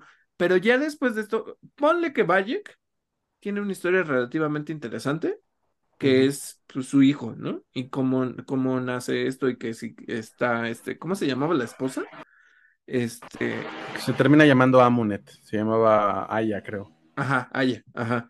Y ella, junto con ella, y recuperan su relación de cierta manera y se vuelven los primeros asesinos, ¿no? Eso es lo que te, que te cuentan. Pero te digo, con Eivor, pues hay por ahí una historia, pero pues no es, no es demasiado interesante. La de Cassandra y Alexios tampoco. En el caso, Oye, cuando dijiste, cuando dijiste que todo empezó con Origins, ¿es porque es cronológicamente? Es, es que ahí te digo que esa es la pendejada, porque ellos están diciendo que es eh, que le hace un homenaje al juego con el que inició todo, y ahí es donde te preguntas, ¿estás hablando de Origins o estás hablando de Assassin's Creed general? Cronológicamente es el otro, el de, Origins, el de Alexios y Cassandra, Odyssey. ¿sí? Ajá, Ah, bueno, pues por eso te digo, o sea, lo peor es que ya ajá. en tu cabeza es como de, güey, no mames, pues si me dijiste que los de Egipto eran los que tenían que crear como la orden, ya, un desmadre, un desmadre que de verdad no, no, no, no queda claro. Y entonces creo que lo que Y adolece es, súmale, y, sí, perdón, perdóname, y súmale los spin-offs y súmale los libros ajá, y súmale los todo, o sea, y- todos los productos adicionales que existen allá afuera los tienes que considerar. Entonces, eh, no, no sé, eh, siento que esta serie ya es, ya no sabes hacia dónde llevar la trama. Esto no es un homenaje a Assassin's Creed original. Y lo voy a establecer porque, porque tampoco voy a decir que el juego es feo o, eh, eh, mira, a nivel gráfico, y es que me está costando mucho el, expresar cómo me siento con Assassin's Creed Mirage. Tienes un personaje por el que quizá ya no te interesa mucho porque les digo, es Loki y es Basim, te traicionó en el juego anterior, traicionó a Leila y quiere que te entiendas con él y es como, no es lo mismo que sucede con Abby en The Last of Us, que te pone en su papel para que entiendas por qué hizo lo que hizo. Aquí es, quiero que juegues como el malo, que resulta que no era tan malo, pero ¿por qué? O sea, ¿por qué? ¿No? Y entonces te dice, es un homenaje a lo anterior. De repente hay un poder que tiene Basim, que es teletransportarse y asesinar múltiples objetivos. Y está en el tráiler, ¿eh? O sea, no, no, más allá de que si es spoiler o no. Y lo que te dicen de excusa para eso es que como Basim, o bueno, Loki, o como mierdas lo quieras llamar, tiene, puede glitchar el Animus. Porque tiene la capacidad de meterse en el código y la mierda y media, y por eso puede tener esas habilidades. O sea, ya, ya no nos están diciendo que es como Neo. O sea, es consciente de que lo que está viviendo es una simulación y entonces la modifica. Ajá, está viviendo su pasado, quién sabe por qué, Ajá. y Por quiere, capricho. ajá, por capricho de, de eh, pues ahora quiero revivir mi historia. Y te cuentan esta historia de que él era eh, pues, un ladronzuelo de, de las calles de Bagdad. Bagdad se ve hermoso, es un escenario bonito, es contenido, está chiquito. Em, aquí no es como que vayas a diferentes zonas. De repente sí, ahorita les digo por qué. Pero tiene como, es un escenario completo, es un mapa que puedes acabar pronto. O sea, no te vas a, no, no son las 60 horas de solo el prólogo para que veas el título de Assassin's Creed Mirage o Origins o lo que sea. Es un mapa chiquito, es Bagdad, todo sucede en Bagdad, casi todo sucede en Bagdad. Y entonces te robas esto y te habla de que ya están ahí los ocultos y él quiere hacer un trabajo para los ocultos, pero le dice, no, no, no, no, no, o sea, ¿tú, tú qué? ¿No? Y entonces se mete al, al palacio del califa, porque es un califato, ¿no? Te hablan mucho como de esta idea del califato. Y entonces se mete al palacio del califa, encuentra uno de estos discos muy similares a los de Assassin's Creed Revelations, que son los que encuentra al final Ezio en la cámara con, de, de Altair. Y ya sabes, se activa y ve un poco de sus escenas y algo pasa y lo tira y por robar eso van y matan a su gremio de, de ladronzuelos. Y de repente la amiga que tenía ahí, este, le echa la culpa y le dice, es que tú me dijiste, güey, tú fuiste el que quiso hacer esa misión. Yo no te dije, o sea, yo no te dije, e incluso le advierte, le dice, no te metas con algo que no sabes qué es. O sea, es un desmadre. Y al final llega esta, eh, ¿cómo se llama? Eh, Rajan, no sé, la actriz esta que sale en The Expanse y que dices que sale en, en esta serie de Netflix, En, sí, en en Arcane. Arcane, ajá, tiene una voz muy particular, es como muy Ujú. ronca, muy seca, grave, y es esta mujer que, que es su, su mentora y, la, y lo lleva a este Alamut, que es donde estaba pues, el- la fortaleza de los asesinos, ¿no? Lo lleva a Alamut, ahí lo entrena y después tiene que regresar a Bagdad y descubre que hay una orden y entonces esa orden y al final todo es- culmina en que él se da cuenta que era la reencarnación de, de Loki. Así acaba el Ujú. juego, así de insignificante acaba el juego. Y de repente, lo que me pasa en el apartado de juego es que es un juego terrible, hor- horriblemente malo. tratando de mantener el combate simple y solo tienes ataque ligero en el mismo botón, ¿eh? Ataque ligero y ataque fuerte en el mismo botón. y un parry. Un parry que no te indica bien dónde aplicar el parry. O sea, porque, por ejemplo, la P o lo que sea, te indicaba dónde. O sea, o notas que el ataque va a pegar en algún punto y entonces lo, lo paras, ¿no? Acá es, es horrible el combate. No tienes idea de lo frustrante que fue pasar este juego, porque es, es malo, es malo el combate, es muy, no sé, o sea, no me gustó. De plano no me gustó. Tienes otros juegos y entonces cuando dices, estoy tratando de emular lo que hizo en el inicio Assassin's Creed, si es que estás hablando del Assassin's Creed uno el combate de Assassin's Creed uno es mejor. Incluso te voy a decir que el parkour de Assassin's Creed se parece mucho a este parkour. ¿Por qué? Porque es muy tieso. No, no te puedes subir a todo. Este, hay superficies como que te marcan dónde. eh, te caes. O sea, es como, güey, no mames. O sea, hubo una donde en general pues dices, bueno, si no le calculas bien a dónde vas a brincar. Yo brinqué en la dirección que tenía que ir y el pinche Basim se cayó por el precipicio. el, el juego está mal. O mm, sea, Ok. hay gente que está diciendo que se siente como que está imantado. O sea, ¿sabes? ¿Por qué? Porque de repente ves cómo se va pegando a la superficie y pa, pa, pa, pa. El juego es malo. O sea, de verdad es malo. Y, le- y te digo, trata de ser esta emulación de lo del pasado y le puedes poner el filtro azul y todo. Y sí, sí regresa a las cuestiones del sigilo. Sí regresa a la cuestión de la hoja oculta Pero de repente, Miguel, es como, tiene incluso hasta cosas pendejísimas. Te mandan a matar a uno y te dicen, tiene que ser silencioso. Este, eh, todo esto, y de repente Basim hace quién sabe qué cosa, y en lugar de matarlo con la hoja oculta o dejarlo pues, semi muerto para que venga esta secuencia de es que eh, la trama, ya sabes que como cuando les decía, antes de que les dijeran "Re- Recuesca Timpache, este, Ajá. Hablaba decían, poquito con ellos. ajá, Acá es como de, imagínate que cuelga a uno y dice que va a ser oculto y que no va a mostrarlo, lo cuelga en medio de la plaza. O Ujú, sea, lo ahorca, le truena el cuello y se muere.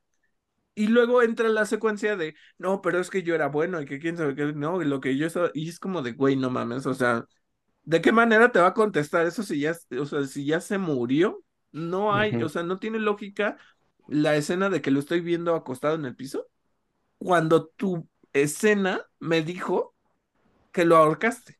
ujú, O sea, te digo, lo que me pasa con la saga ya de Assassin's Creed es que siento que ya no tienen rumbo, ya no tienen un personaje clave con el que te encariñes y quieras seguir conociendo su historia.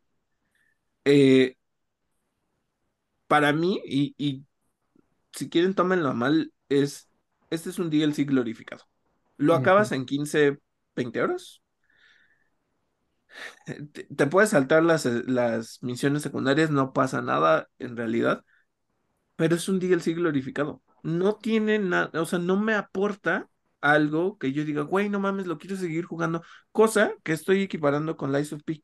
De verdad regresé a Lies of P y quería seguir jugando, a pesar de que ya, ya lo había acabado y ya conocí el final y todas esas cosas, preferí seguir jugando y acabé esta cosa, pero no, no lo disfruté. O sea, al final fue de, ya lo quiero acabar porque no, no me, no me gustó. No, es, se me hace que Ubisoft tiene un mal rumbo alrededor de esto y que en cierta manera deberían de hacer ya un reboot de esto. Ya es demasiado complicado y sé que viene Jade y sé que viene este, el de las brujas, sé que viene tantas cosas que dices, güey, ¿y quién es el personaje del de Jade? Porque creo que ya no importa, ¿no? ¿Qué- ¿Quién es el de las brujas? O sea, ya no importa porque ya, des- además, en el futuro también me trajiste este personaje que no me gusta, o sea, por el que no siento ningún tipo de aprecio. Y es como, ¿por qué quiero seguir jugando Assassin's Creed? Lamentablemente, y, y lo que decíamos hace rato, ¿no? De compramos malas cosas porque queremos, ¿no? Pues Me ya gusta, por, me gusta Assassin's Creed, pero, pero realmente me, me hace pensar. ¿Voy a comprar algo siguiente de Assassin's Creed? O sea, de verdad, no saben. lo quise quitar, o sea, lo acabé, lo quité. Y me regresé al Ice Ahorita ya no estoy jugando la ISOP porque estoy jugando Spider-Man y, Mario Wonder, ¿no? Pero no me llama la atención, o sea, que si hacer las misiones secundarias, no me llama la atención. De verdad, no me llama la atención estar jugando esta cosa que está, para mí es un cash grab. Es, claro. ya nada más quiero tu dinero, eh, tienes el nombre de la franquicia, pero ya no funciona para nada. Ya no es lo que podrías esperar de un Assassin's Creed. Y eso es lo más decepcionante. Pueden meterse, o sea, les digo que está el doblaje en árabe, disfrútenlo, está hermoso, está bien hecho. Tienes los escenarios, eh, Bagdad es muy colorido, a pesar de que le puedes poner el filtro para que sientas que es como el original. No sé, o sea, es un juego que me decepcionó muchísimo, que no, que no disfruté. Que no disfruté porque, te digo, trata de ser una cosa y a la vez es tantas, pero mal hechas. Y eso es lo que me pasa con, con Assassin's Creed. Y perdonen porque, pues les digo, me gusta mucho esta franquicia. Eh, eh, eh, ustedes han oído hablar de que tengo un amigo que se llama Rodolfo. Siempre me ha dicho que no sé qué le ves a Assassin's Creed, ¿no?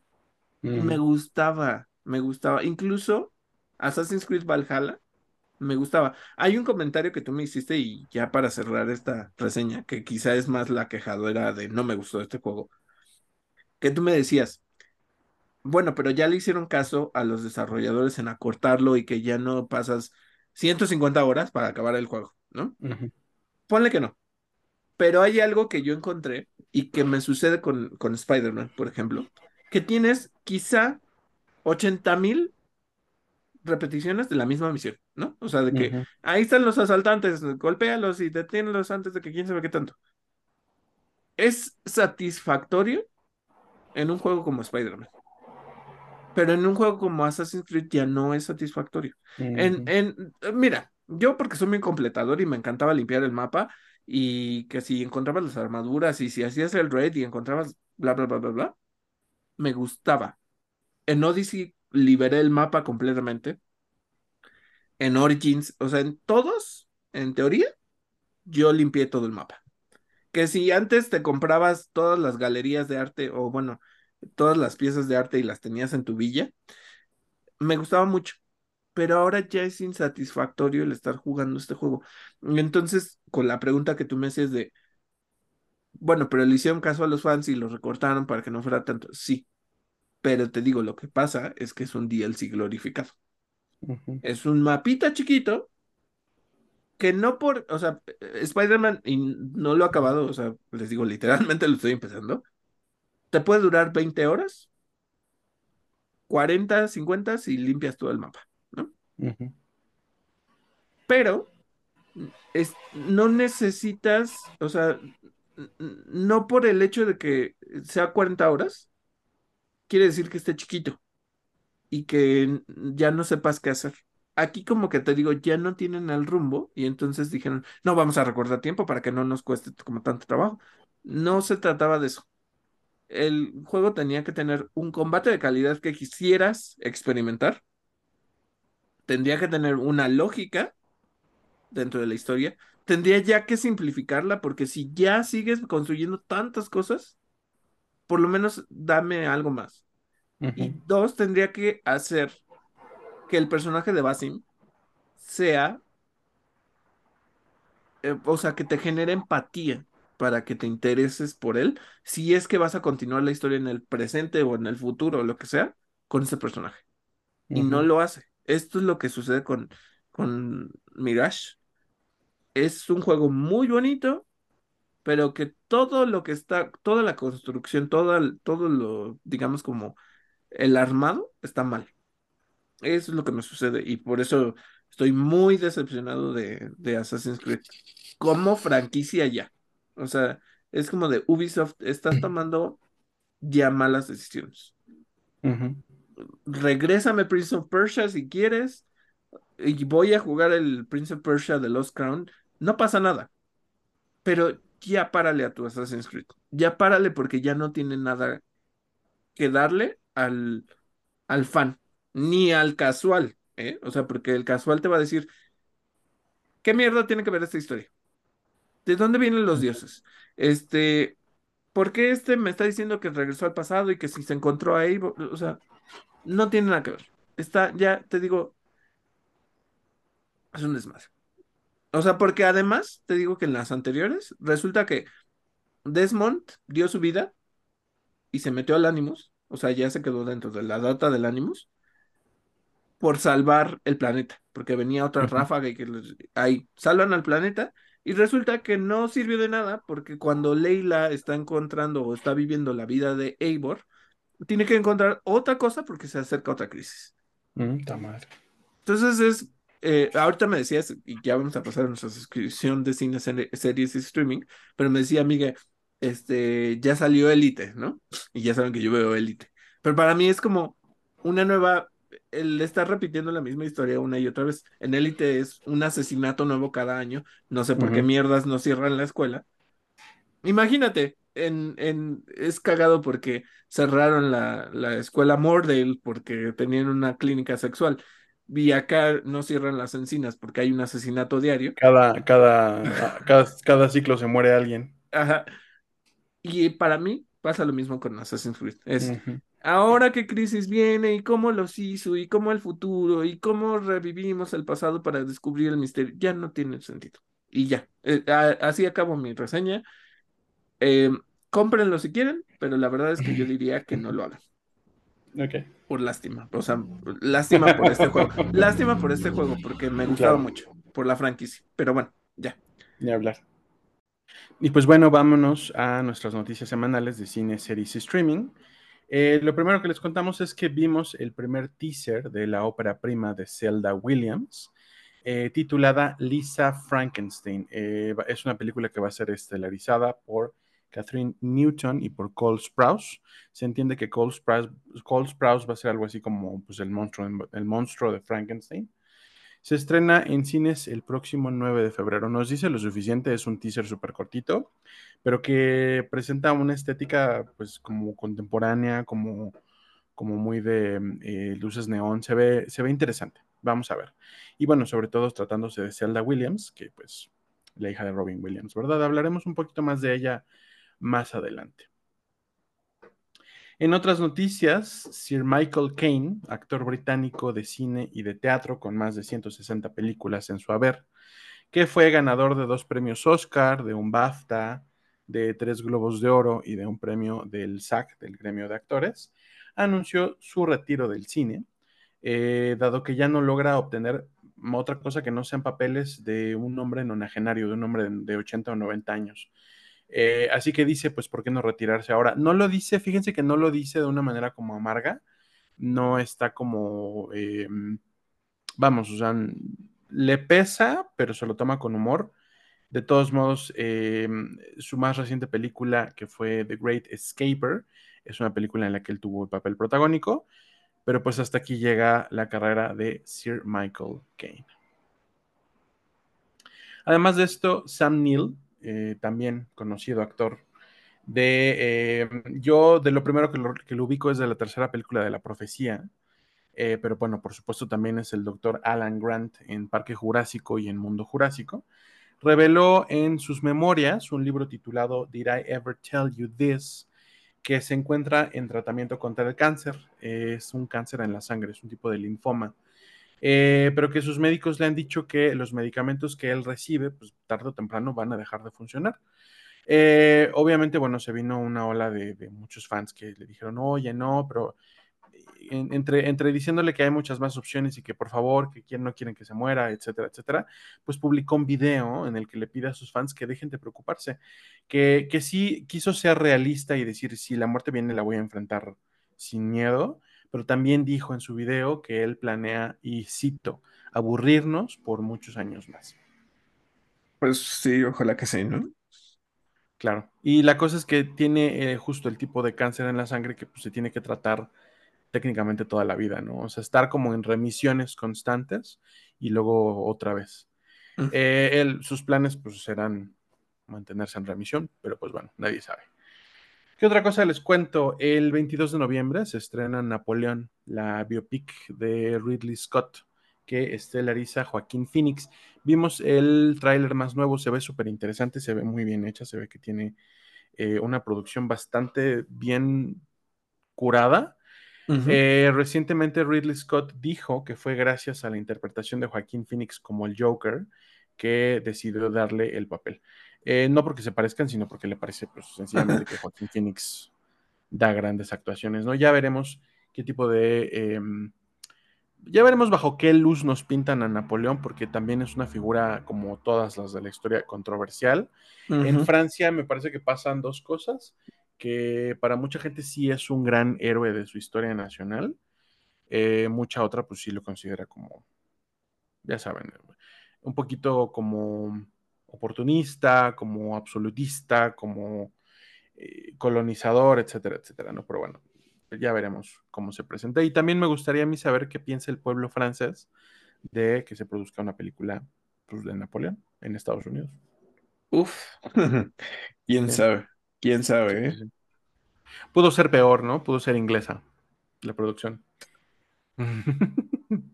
Eh, también eh, Saltborn, una película de Emerald Fennell en la que eh, van a actuar Barry Keegan y Jacob Elordi, pues mostró un tráiler recientemente. Es una película que se estrena el 22 de, diciembre. Está, es como un thriller en el que el personaje de Barry Keegan va a una universidad y se entiende, pues ya nos contaron esa parte de la historia, que como que pues, su familia o ya no existe o él ya no tiene relación con ellos, ya no tiene a dónde volver. Entonces lo único que le queda es estar en la universidad. Y uno de sus compañeros, el personaje que interpreta Jacob Elordi, pues es de esta gente así ultra rica como en élite, que tienen unas mm. antiquísimas. Pues vente, pues vente a pasar el verano conmigo a mi casa, ¿no? Y su casa es la mansión de Saltburn.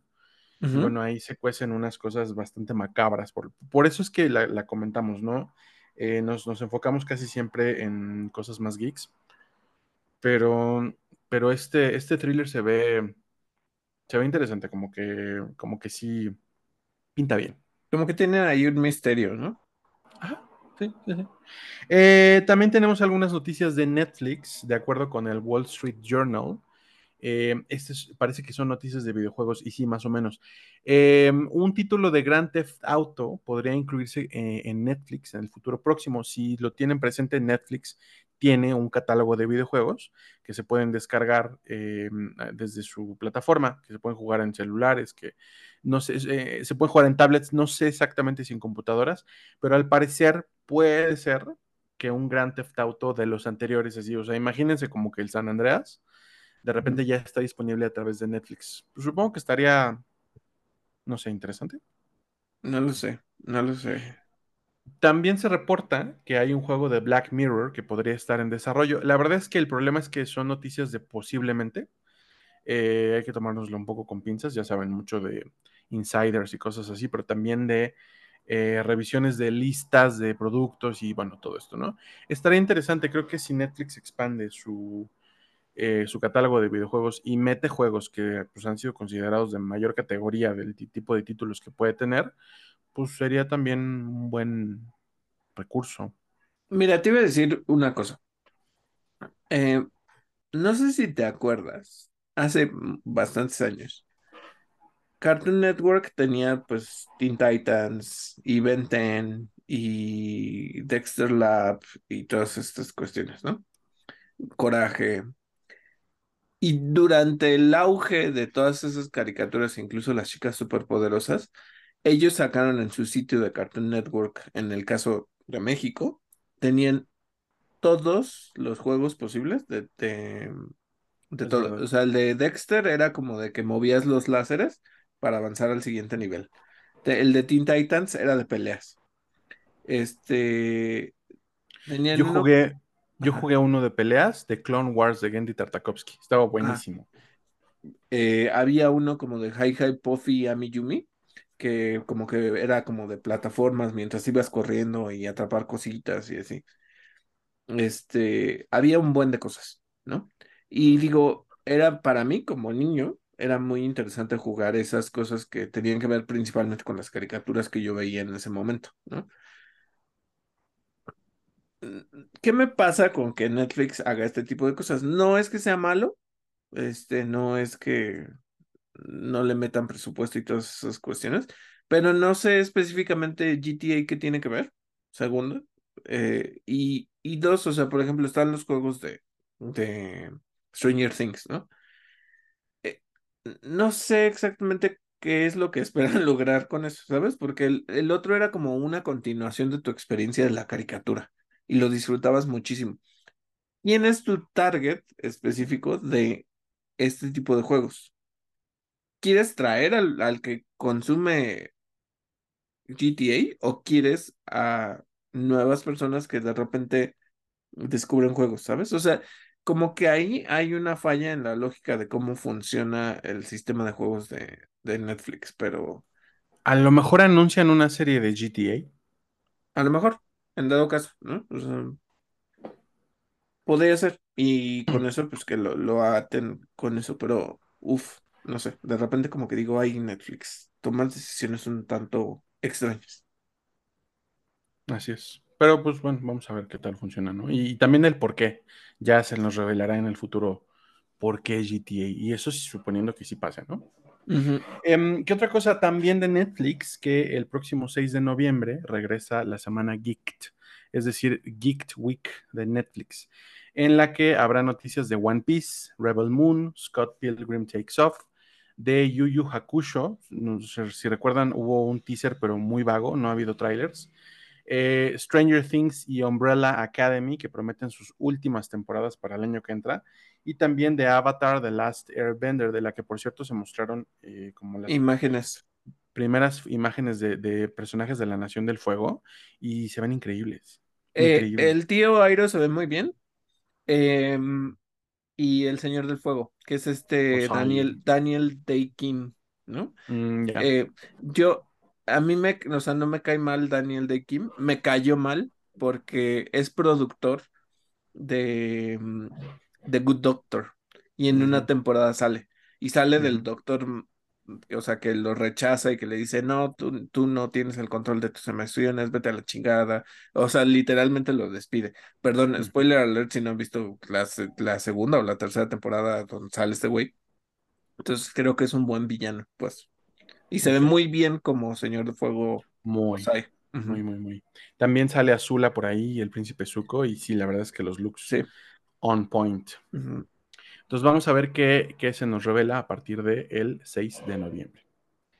Eh, una noticia que viene de The Hollywood Reporter es que Spellbound, una película animada de Vicky Jenson, ella es o fue codirectora de Shrek de la primera película, eh, originalmente se iba a estrenar en Apple TV Plus, eh, ahora se va a estrenar en Netflix. Si recuerdan esto de que la división de animación de Netflix como que se Ujú, va a dedicar más a atraer eh, producciones pues, ajenas al estudio, pues esto, esto viene a cuento porque eh, Skydance Animation, que pues es la productora, se deslinda de Apple TV. Eh, ya no, como que tenían un acuerdo, se disolvió. Y entonces Netflix entra al quite, así de bueno, tráiganselo para acá, ¿no? Spellbound, además, no va a ser el único proyecto de Skybound que llegue a Netflix. También están Puku de Nathan Greno, él es director de Enredados, eh, y Ray Gunn de Brad Bird. Eh, esos dos también van a llegar de Apple TV Plus antes, ahora a Netflix más lo que venga, ¿no? Porque seguramente tienen más proyectos en el estudio. Eh, y la otra es que en Estados Unidos los precios de Netflix ya se incrementaron. El plan de suscripción básico, recordemos que es un plan que ya no contiene, que más bien que ya no es libre de anuncios, es un plan que a, a huevo va a tener anuncios, cuesta 23 dólares mensuales, 23 dólares mensuales para que estés viendo anuncios. Eh, Perdóname, no, 12 dólares mensuales, de todos modos, 12 dólares mensuales, es- mensuales por, por ver anuncios, sí. Mientras que el plan premium, ese sí, es el que cuesta 23 dólares mensuales. En México los precios actuales se mantienen hasta el momento, quién sabe, ya saben que esto cambia de un día a otro. Ya, ya cambió, plan, de hecho, te iba a decir, eh, sí, ya salió la noticia, no, no me acuerdo en qué medio lo vi, no me acuerdo si fue en paréntesis o el Universal Tecnología, en algún lado ya lo vi, ya se anunció. que en México se está, se, lo que se piensa es eliminar el plan básico, o sea, el de Ah, 99 pesos ya no va a existir. es el No, plan el que estándar. diga, el, ajá, Eh, el bueno, es que uno dejar actualmente de existir. Ujú, están el plan estándar con anuncios, que es de 99 pesos al mes, El básico de 139 pesos al mes, me imagino que es ese. Ajá, ese Eh, es el que va a desaparecer. qué poca madre. Y solo va a quedar el de 219 y, y luego el que sigue. el de 219 es el plan estándar, que, al que se le pueden agregar eh, cuentas o miembros fuera del hogar por 69 pesos extra. Y el plan premium de 299. Qué chingadera que eliminen uno de sus planes, eh, honestamente. Y que suban sus sí. precios. La huelga sigue. Hace poco subieron los precios. Eh, Ted Sarandos, ahorita les voy a hablar de, de lo que pasó con Ted Sarandos. Eh, no, o sea, Está, está mal, o sea, está mal, está mal, pero Si no produjeran cosas que me gustan tanto, yo sí los mandaba a volar. sí, sí, o sea, la verdad es que sí tienen cosas, Pero incluso, es que incluso eh, producen cosas que me gustan tanto y eso no me hace estar dispuesto a, ni a pagar más ni a ver anuncios. sí, sí, no, no. No. Eh, y bueno, es que Deadline nos, nos cuenta que Netflix eh, le dijo a sus inversionistas que las negociaciones con SAG-AFTRA, el, el- el sindicato de actores y actrices, siguen en pie. Esto a pesar de que Ted Sarandos, el CEO adjunto de la compañía, pues netamente se retiró de la mesa de negociaciones al negarse a ofrecerle un trato justo a actores y actrices. Sarandos, cabe aclararlo, recibe un salario anual de alrededor de 20 millones de dólares más compensaciones, con lo que su paga anual puede ascender hasta 50 millones anuales. Eso fue, ese fue el caso en 2022. Qué asco. O sea, te- y te tengo aquí una continuación de lo que sucede con lo de la huelga de, de actores. Em, esta semana salió la noticia de que actores que ganan millones de dólares por las cosas se reunieron para hablar con el SAG-AFTRA y decir que ellos van a donar parte del- de esas cuotas para que ya se solucione el problema, para que ya no haya huelga. Eh, entre ellos estaba George Clooney, este, no me acuerdo quién más, eran varios. Creo que Hasta está Scarlett Johansson. ujú, Emma Stone, no, no sé quién más, pero eran varios de los que ganan un chinguísimo de dinero. Y lo que ellos proponen, eh, miren, ahí sí les voy a decir porque lo, lo estaba yo viendo con Grace Ran- Randolph y no entiendo exactamente bien porque decían algo de cap y no entendía yo bien el término de cap, como que es una cuota, ¿no? Ujú, Entonces lo que sucede es que como que tienen que pagar una cuota mínima los actores, pero el límite es que si ganan más de diez mil dólares o lo que sea, 10 millones de dólares o un millón de dólares, entonces ya no pagan esa cuota. Y lo que ellos proponen es que pagar esa cuota proporcional para darles esos millones a las personas que no alcanzan ese rango y darles. Pero lo que no quieren es que, pues obviamente, no todos los actores ganan eso. Hay actores que sí son millonarios, o sea, por ejemplo, George Clooney, pues lo que gana más es de los patrocinios que hacen, recordando que él es el spokesperson de, de Nespresso, Entonces, él tiene una compañía de vinos que sacó con su amigo, o sea, tiene mucho más dinero que no tiene que ver nada con eso, ¿no? Sí. Entonces, lo que estaban diciendo es, hay actores que pues a lo mejor por primera vez van a ganar un millón de dólares y entonces lo que estás diciendo es que les tienen que dar, cuando en realidad dices, ok, y es un gesto, qué bueno que los actores más caros, uno, los vas a tener que hacer comprometer a todos los demás, porque quizá no todos lo quieren hacer. Y segunda, el asunto es por qué la gente tendría que ser la responsable de salvar al- a, los actores cuando en realidad es una cuestión de industria, que tú no tendrías que estar apoyando a los otros, no a esto, porque es de alguna manera una salida fácil de, ya, ya, ya, no te lo van a dar ellos, nosotros te lo damos porque a nosotros sí nos pagan muy cabrón. Ya no peleen, amigos. Ajá, o sea, y, y qué es lo que, mira, porque igual uno se ha de quedar pensando, güey, ¿qué te metes a, a esas cosas? O sea, las personas están poniendo en la línea su modo de supervivencia. Si ahorita están trabajando en una cafetería, los actores, lo que sea, ¿no? Y que en Estados Unidos te los encuentres en, como tal, en, en el Starbucks sirviéndote o lo que sea, es porque quieren unas condiciones mejores y entonces están poniendo incluso en riesgo su trabajo, sí, pero por algo que mm, los va a ayudar en un futuro, ¿no? Claro. Pero neta te pones a decir, ay, no, es que este, ya paren de. No, no es una cuestión de que ya, ya te cansaste y ya, ¿no? O ya vamos a llevarnos Ajá. bien. No, George O, Clooney. o quieres. Porque muchas veces, y tienen razón ese dicho, ¿eh? O sea, yo, yo sí creo que ese dicho ex- existe por algo. Cuando ganas más, gastas más, ¿no? Entonces, Claro. imagínate que ellos tienen que pagar cuotas millonarias de casas, de impuestos y la chingada, porque el sistema de Hacienda de, de Estados Unidos es muy agresivo. Entonces, Excepto si eres un multimega millonario. e- e- excepto, claro.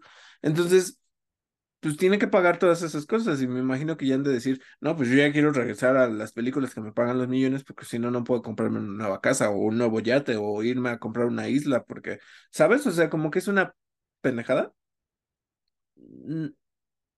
que realmente no se pongan a pensar en las otras personas que están más abajo y que no tienen esos accesos, ¿no? O sea que, Claro, pero, pues, ¿qué te digo? O sea, está mal, pero, pues ya.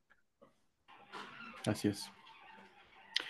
Em, les tengo una noticia de Prime Video rapidísimo y después David nos cuenta qué onda con Disney. Eh, Gen V, el spin-off de The Boys, ya fue renovada para una segunda temporada en Prime. Al ratito David nos va a hacer su reseña de lo que va de esta serie. Sí. Y pasando a noticias de Disney. Once Upon a Studio con, eh, es este corto que enmarca los 100 años de Disney. Incluye extractos de Aladdin, eh, con las que se crean las intervenciones del genio, que era la versión original que tuvo la voz de Robin Williams. Esto pues está generando ruido luego de que recientemente Zelda Williams, ahorita Miguel nos mencionaba que íbamos a volver a hablar de ella, su hija, dijera que le resultó muy perturbador pensar en que la voz de su padre pudiera reproducirse con inteligencia artificial, que fue lo que hicieron para estos extractos, ¿no? O sea, eh, lo Ah, voy a eh, decir, sí, dime. Lo que pasa es que eh, justo Disney sale como a decir, oigan, no usamos inteligencia artificial, sacamos la voz de Robin Williams de la película animada y con eso hicimos las líneas del genio de esta película, como una forma de lavarse las manos, de no, no, no, no, no, no estamos reproduciendo a Robin Williams. De cualquier manera, ¿eh? O sea, de alguna manera tuviste que haber grabado la voz y lo tienes que procesar y todo. Claro. Eh, cosa que me sucede, por ejemplo, el otro día le estaba diciendo a Miguel que últimamente he estado viendo películas de Disney, eh, pues nomás, ¿no? O sea, el libro de la selva, La Sirenita o este, no sé qué otras te dije, ¿no? Creo que fue el libro de la selva principalmente la que te dije. No, vi La Bella Durmiente Mm. y Blancanieves. Y yo me acuerdo de haber escuchado, tenía yo los cassettes de VHS de Singalong y también tenía los cassettes de audio de Singalong. Y yo ya me sabía las letras y me acuerdo de las voces. Y estas veces que he estado viendo las películas, me resulta un tanto traumático para mi niñez, Ah, que por el redoblaje, sí, o sea, claro. sorry actores nuevos, pero no le pegas a lo que hacían antes. Son, o sea, no me gusta, no me Sí. gusta, ¿eh? De verdad, eh, digo, uff, ya habrá manera de recuperar las películas anteriores, o sea, las, incluso las canciones, ¿eh? O sea, porque redoblaron las canciones y no, no le pega el mismo tono que tenían antes. La voz de Blancanieves le pusieron la voz de esta actriz que hace la voz de Burbuja. Y, perdón, pero no es lo que, no es la voz que tenía antes. La de. Maléfica también es pésima, que diga la de la bruja, como viejita y como señora normal, este, es pésima la voz, o sea, no me Sí, gustó, no sí, y la tengo grabada. Y luego mencionas a Maléfica y creo que era Rosario Muñoz Ledo o una cosa así, pero Ajá, y tampoco le pegan, ¿eh? O sea, Ajá. no le pegan. En el caso de El libro de la selva, sí es la voz de Tintán. Sí, o sea, sí siguen siendo las voces originales. Entonces la vi y dije, ay, amo el libro de la selva porque sigue teniendo las voces originales.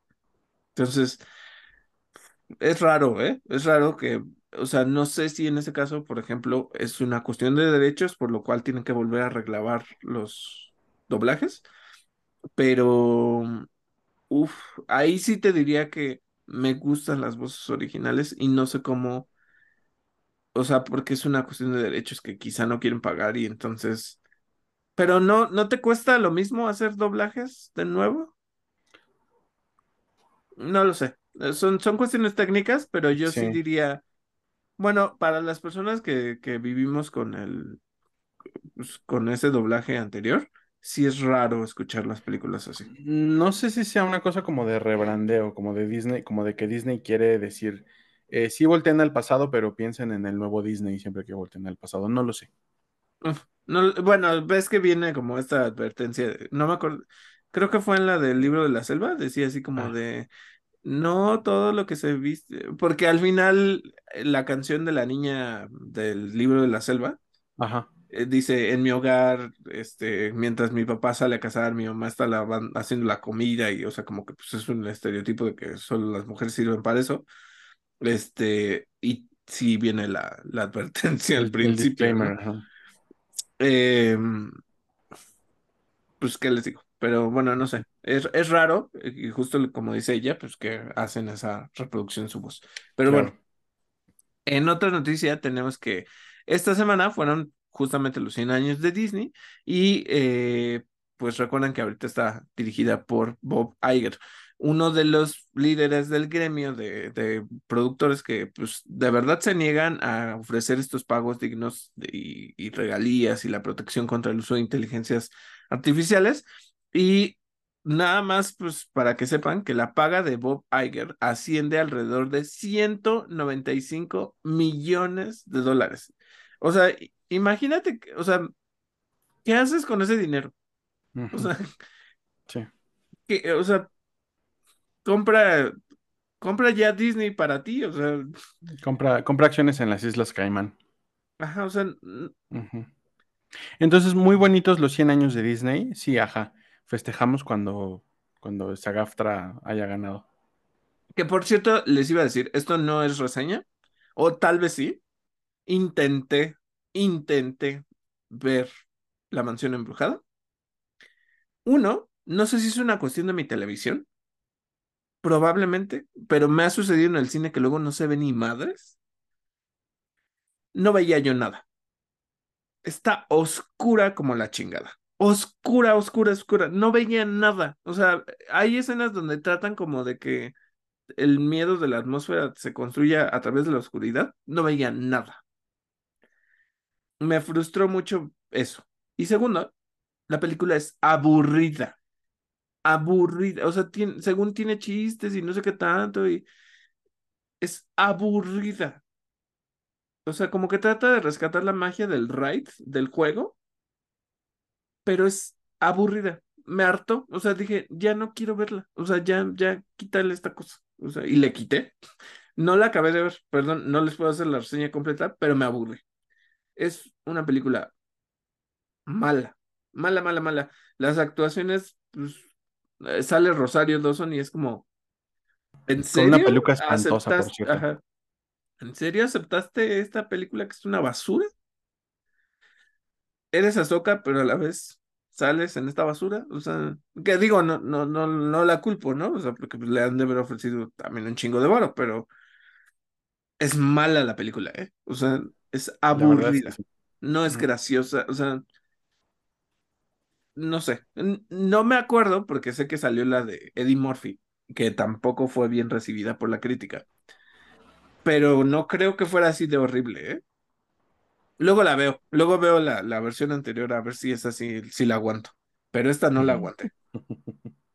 Pero bueno, este, otra cosa que tienen que saber es que a meses de la cancelación de Willow, Warwick Davis habló a través de Twitter, donde dijo que a diario conoce a personas encantadoras que son sus fans y de la saga. Lo que dice es que ellos, los fans, son la razón por la cual la serie se hizo en Disney Plus, ¿no? En, en primer lugar. Entonces, eso es pues justo, ¿no? Lo que reclama a Disney es que Justo, ¿qué le digo a los suscriptores que me preguntan por qué ya no pueden ver la serie, ¿no?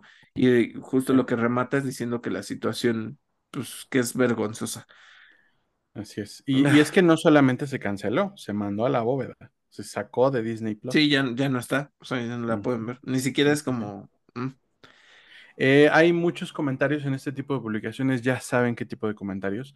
Yo les quiero invitar a que revisen una cosa. Es una serie, Willow es una serie eh, que tiene mucha representación étnica, mucha representación de género.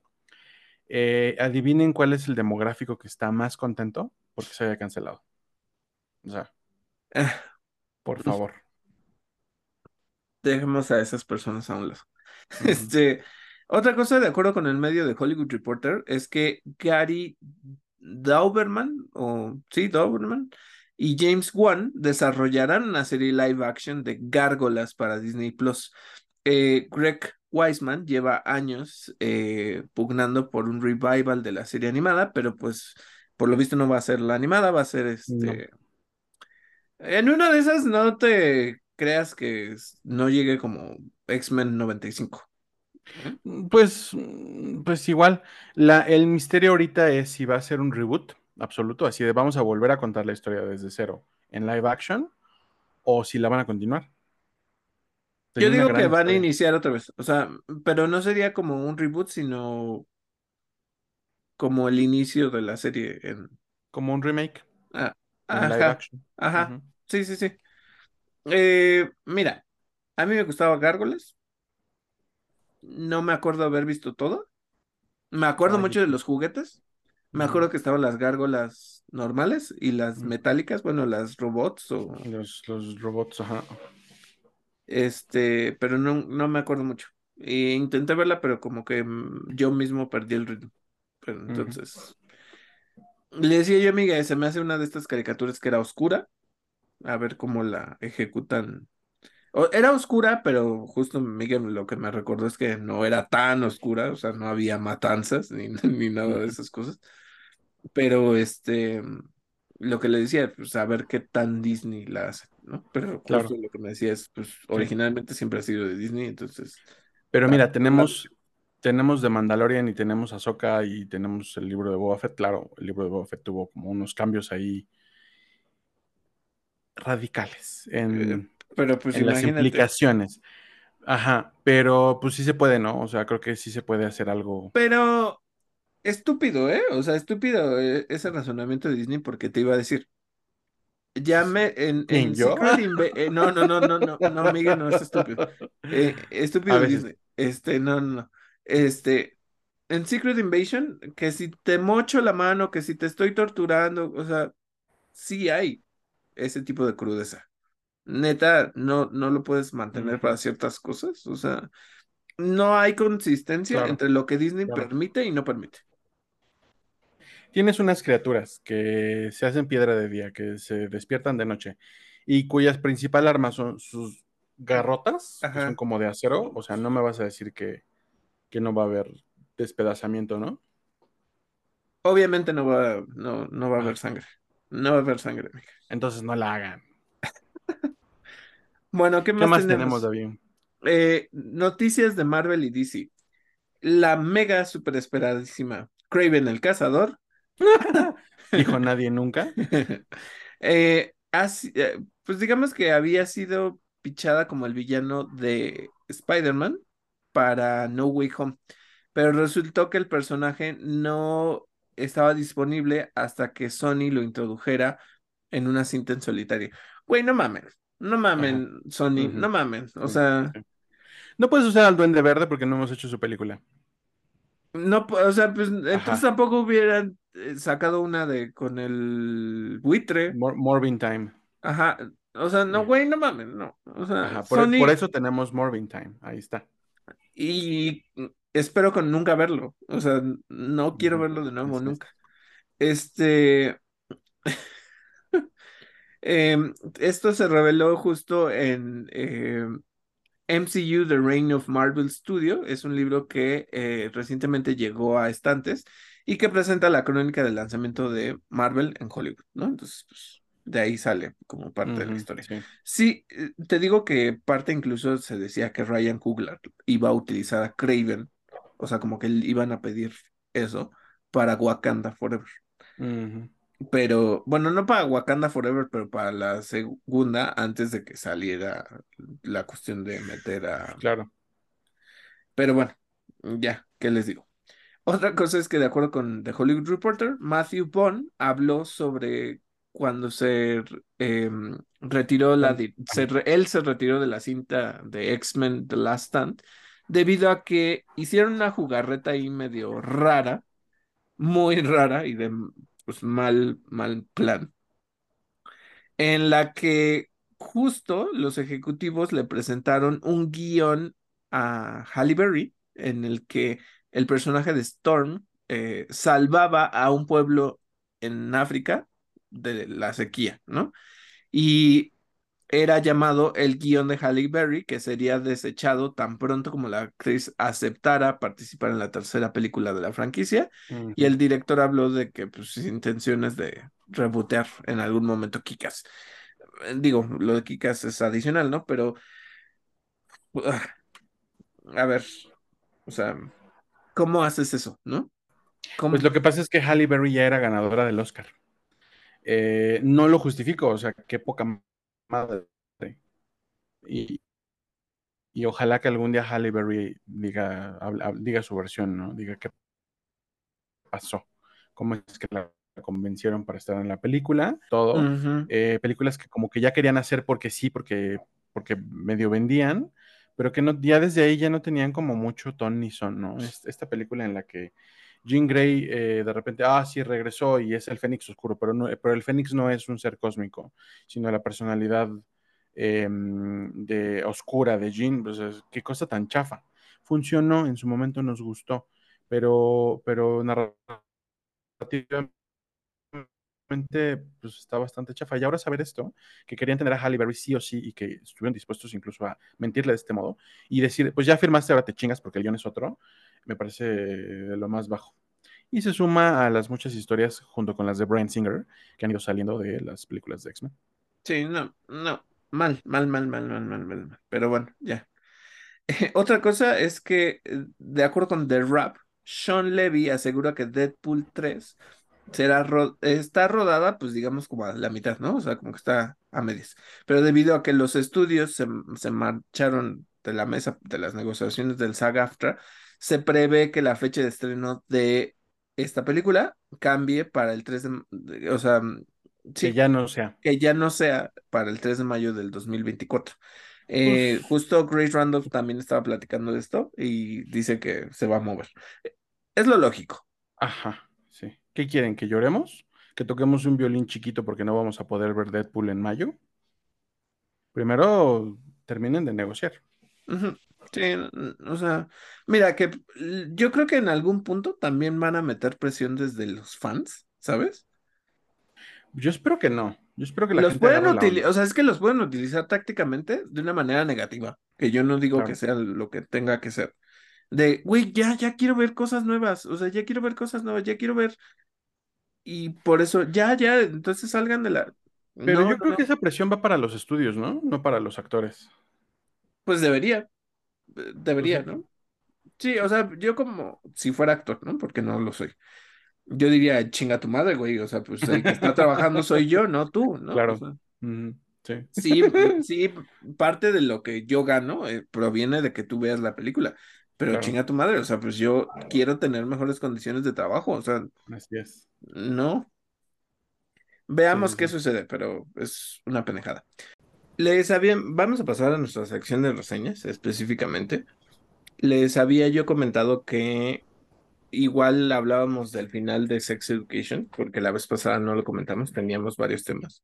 Esta vez creo que tenemos un poquito de tiempo para eso. Em, yo ya la terminé de ver, Miguel fue el primero que la vio. La verdad es que em, yo sí me quedé muy em, no decepcionado de la serie, pero al final como que siento que fue muy apresurado todo lo que sucedió al final.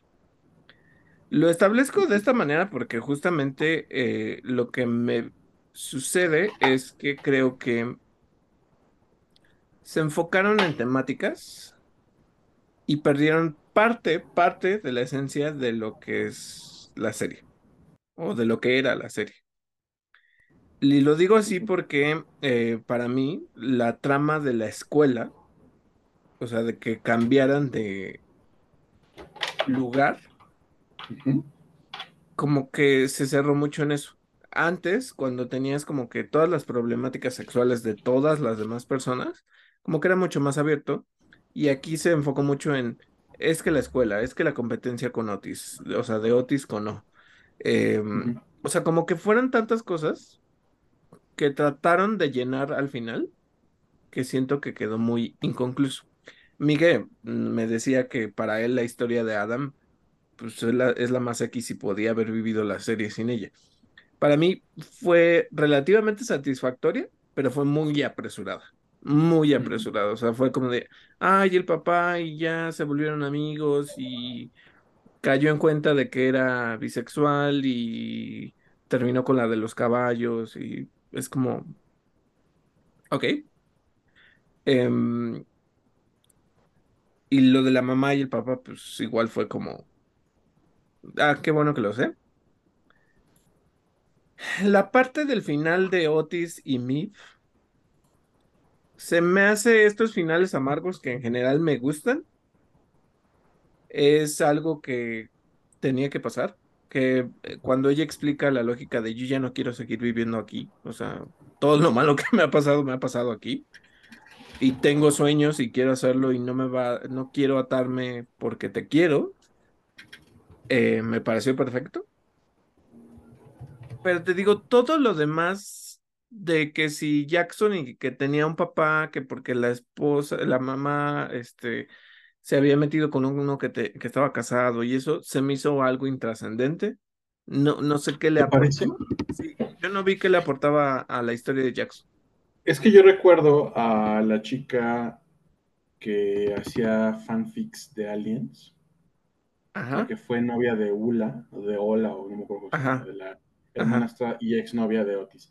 Em, y de repente como que su historia de, o sea, yo podría decir lo mismo, de que de repente como que su historia de los fanfics y de que solamente quería tener sexo en, fic y en cosplay y que solamente tenía interés en los ovnis y que su novia solamente podía estar con ella si su novia también le entraba a ese desmadrito, pues es como también era como, güey, a mí que me importa, ¿no? Pero no, porque siempre fue pues una de las muchas historias que nos contó. Yo creo que la serie siempre fue así.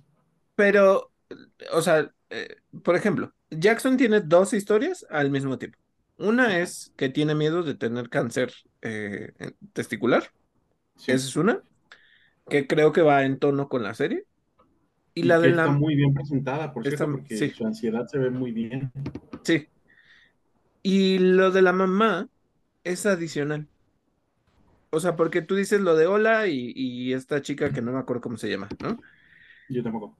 Eh, pero es una trama que en teoría habla de estas cuestiones sobre el sexo, ¿no? Es otra versión de cómo a ella le gustaba, si fantasear o si solo eso le prendía, lo que sea, ¿no? Está por ahí. Pero lo de la mamá es como, Es que ¿en a mí sí se me hace educación sexual. Sí se me hace completamente educación sexual. Porque la historia que ellas le han vendido, que es una mentira, es que él es producto de una inseminación artificial. Y entonces él está buscando a quien fue su donante y resulta que no, que fue el producto de una, una aventura, de una affair. Eso también es educación sexual.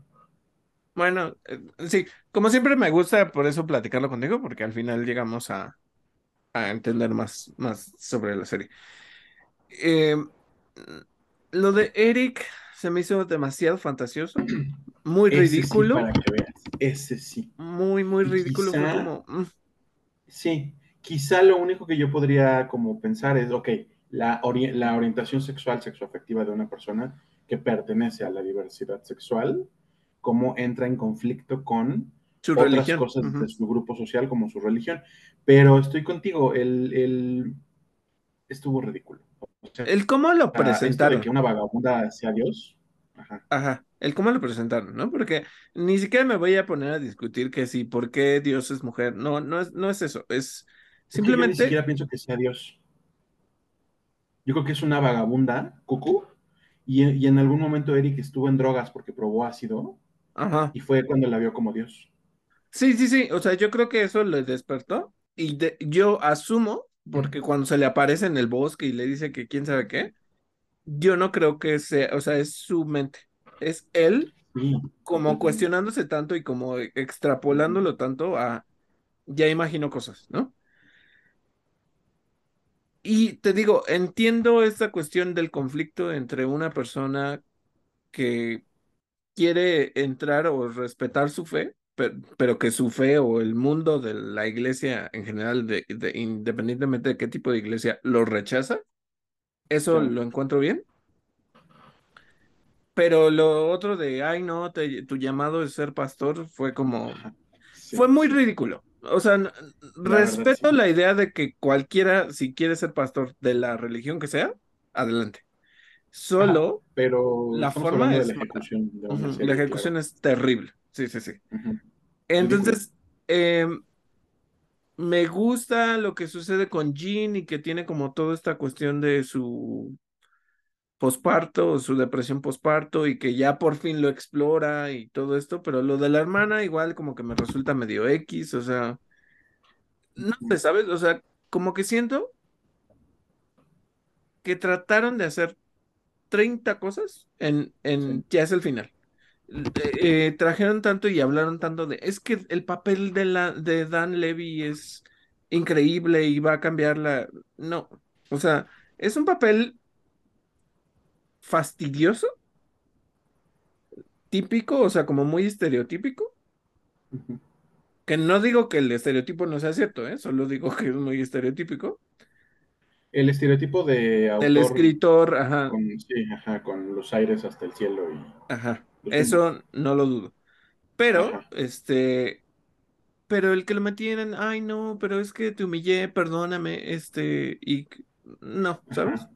Y, mira, yo podría pensar, ¿y qué tiene de educación sexual? Creo que es una cosa de género y de, y de situaciones de poder. Creo que también es educación sexual de cierto modo. Pues sí, o sea, Que si no quiere decir así, que me guste esa parte de la historia, ¿eh? O sea, me dio mucha hueva. Qué bueno que Maeve se fue a Estados Unidos a estudiar, sí. Qué, qué desarrollo tan... eh, lo, de, lo de este güey, lo de Levi.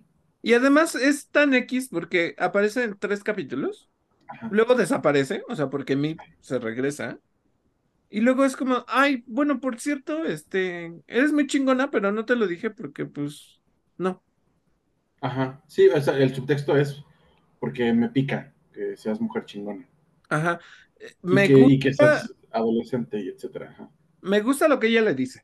Al final, que te digo que no tiene tanto que ver quizá con lo de educación sexual, sino con esta eh, re- reafirmación positiva que a veces los mentores o los profesores deberían de dar cuando tienen ese papel, que le dice, tú no sabes la con- las condiciones de vida de otras personas, no sabes cómo los puedes hacer sentir con tus palabras, eso me parece perfecto.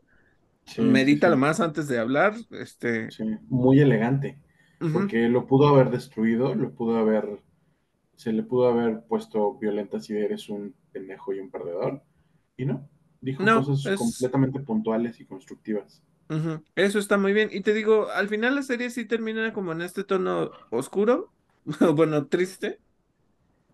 que honestamente a mí me gustó mucho. Está, está bien. Es- te digo, eso no me molesta. Lo que no me gusta es como que es- se siente tan apresurada que no funciona. O sea, como que dices, "Ah, gracias, o sea, gracias, pero no gracias, ¿no? Este, y coincido con los fans. Creo que Ruby merecía algo mejor. Creo que Otis al final utilizaba a la gente ah, de muchas maneras y no, no se los agradecía, ¿no? Otis es un personaje despreciable, despreciable, pero la gente no está lista.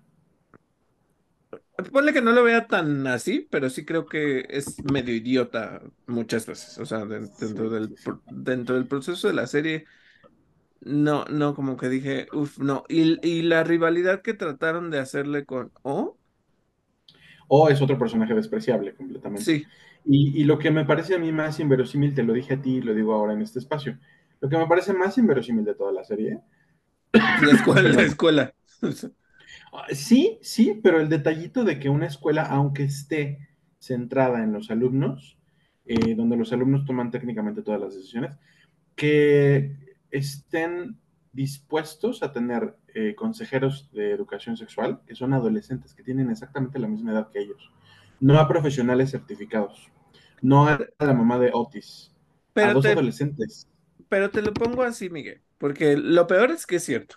Lo peor es que es cierto, porque ¿cuántas veces no hemos visto que las personas siguen influencers de cualquier temática? Claro. Chavitos. Claro. Y esa es la temática con O. Déjate ya. Pero, se me hace muy irresponsable una escuela que lo admite. Pues sí, pero la misma. Escojan a su consejero sexual entre ustedes. O sea, güey. Pero, es que es la misma regla, o sea, digamos que vive bajo las reglas del universo que se planteó en la serie, que es esta escuela loca donde todo el mundo hace lo que quiere. Ajá. Entonces no importa. O sea, yo no lo haría. O sea, si tuviera yo una escuela, no permitiría que alguien que déjate que tenga a lo mejor Otis medio, y digo medio porque tiene la mamá, pero yo diría mejor que venga la mamá, no él y le pagamos por su servicio profesional. Cosa que hicieron en Murdoch, ¿no? O sea, la mamá estaba ahí para eso. Ajá.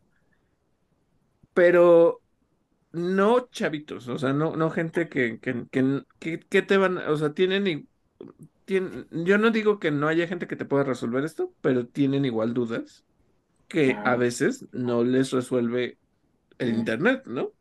Y además la serie juega mucho con esto de que pues, son adolescentes y la van a estar cagando constantemente. Otis se la pasa cagándola toda la puta serie.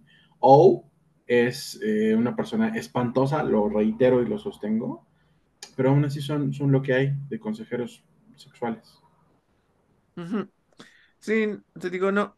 La dinámica de, o sea, por ejemplo, otra cosa, en las relaciones consensuales, este, que no haya violencia y todo, lo de Vivian. ¿No?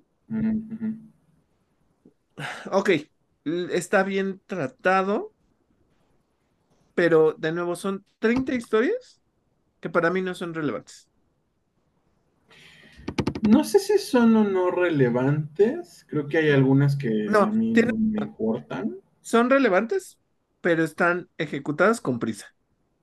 O sea, con calzador, ah. todo, todo al, todo al mismo tiempo. Esto, de repente ya ella vive en violencia, este le está pasando quién sabe qué cosa, eh, o sea, meten todo sí, al mismo tiempo. Y al final, y al final ella ya, no vimos cómo, pero ella ya agarró la onda y ya mandó a volar al que la tiene como en esta relación abusiva o de control. o sea, como que te digo, llega así en chinga a la conclusión es como, ah, sí, sí, sí, ya lo entendí, ya. Eh, mm, no. Ya, ya me empoderé, ya chinga su madre. Ajá, eso yo es te, Yo te decía a ti, y, y, no, no lo he dicho aquí, pero te decía a ti, eh, muchísimas. Eh, la verdad es que no recuerdo si sí lo dije aquí cuando hice mi reseña sin spoilers. Pero es la temporada en la que se nos presentan, se nos presenta a nuevos personajes, que son la diversidad andando. Son diversidad étnica, diversidad sexual, diversidad genérica, diversidad de. Eh, mm, hasta tienen como cosas. Algunos tienen neurodivergencias y todo Neurodivergencias y discapacidades. Todo, todo lo tienen aquí, ¿no?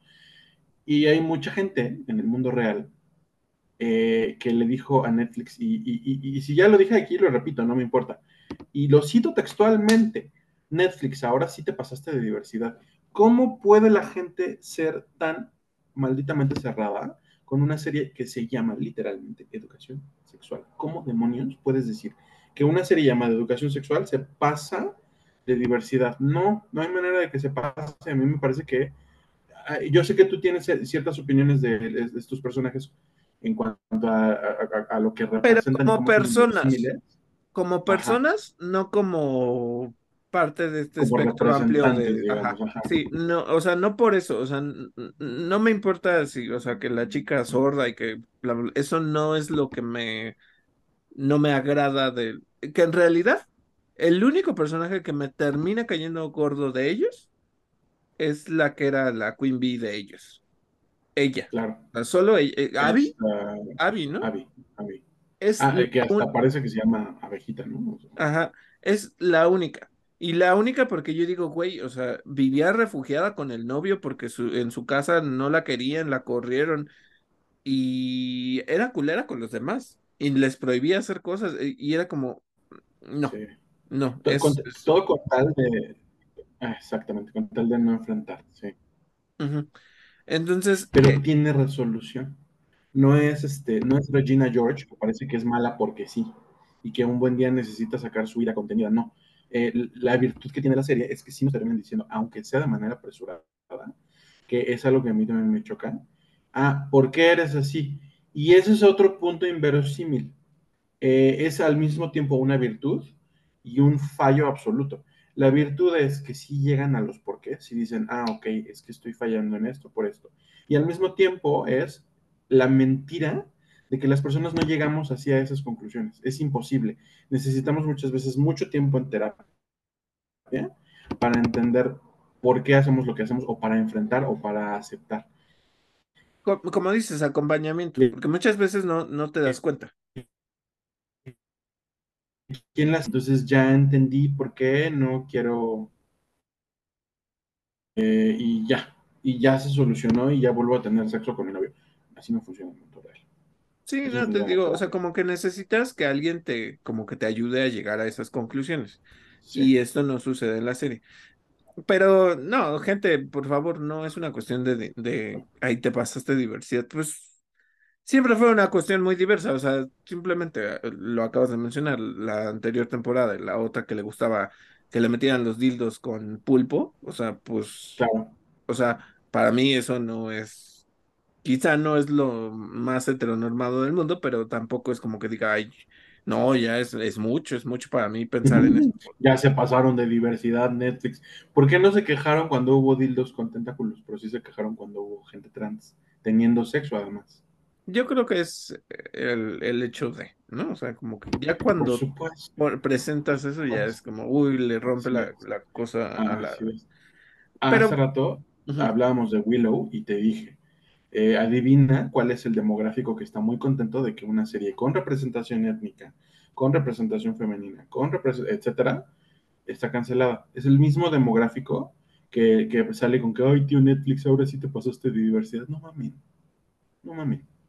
Sí, no, eh, te digo, es otra problemática. Son problemáticas dentro del- de lo mismo que se está contando, pero bueno, eh, eh, por eso les digo, termina triste, está bien, me gusta ese final. El único problema es todo apresurado, todo al mismo tiempo, corriendo así. No, Es Everything así. Everywhere All at Once con terapia sexual.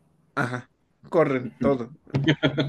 Y hay cosas que me satisfacieron en el final, pero lo demás, pues como que no. Pero bueno, ya no me voy a enfocar tanto en eso. Aquí, y aquí le voy a dejar a Mika que me haga todas las preguntas posibles. Loki, sé que no la quieres ver, te- te- todas esas cosas, pero pregúntame todo lo que se te antoje de los últimos tres episodios que he visto. ok. Owen Wilson, su personaje Ujú, Moebius. ujú. Eh, Loki viajó a un universo nuevo y está con una variante, o es el No, mismo de siempre. es el mismo, pero es del pasado. Lo que están O sea, contando oh, oh, lo que están contando ahorita en esta temporada es que Loki se está como yendo al futuro y al, y al pasado. Y eso solo pasa en el primer episodio, no pasa más allá. Eh, presentan a este nuevo personaje que se llama Obi, que es este, el de Everything Everywhere All at Once, que no me acuerdo cómo se llama. Ki Hui Kwan. Ajá. Lo presentan, es un personaje encantador y es, pues básicamente la personalidad del niño de Indiana Jones. O sea, es, es él, ¿no? O sea, es chistoso, este, es nerdo, Lindo, es, como, ajá, es, ajá. ajá, es- es buena onda.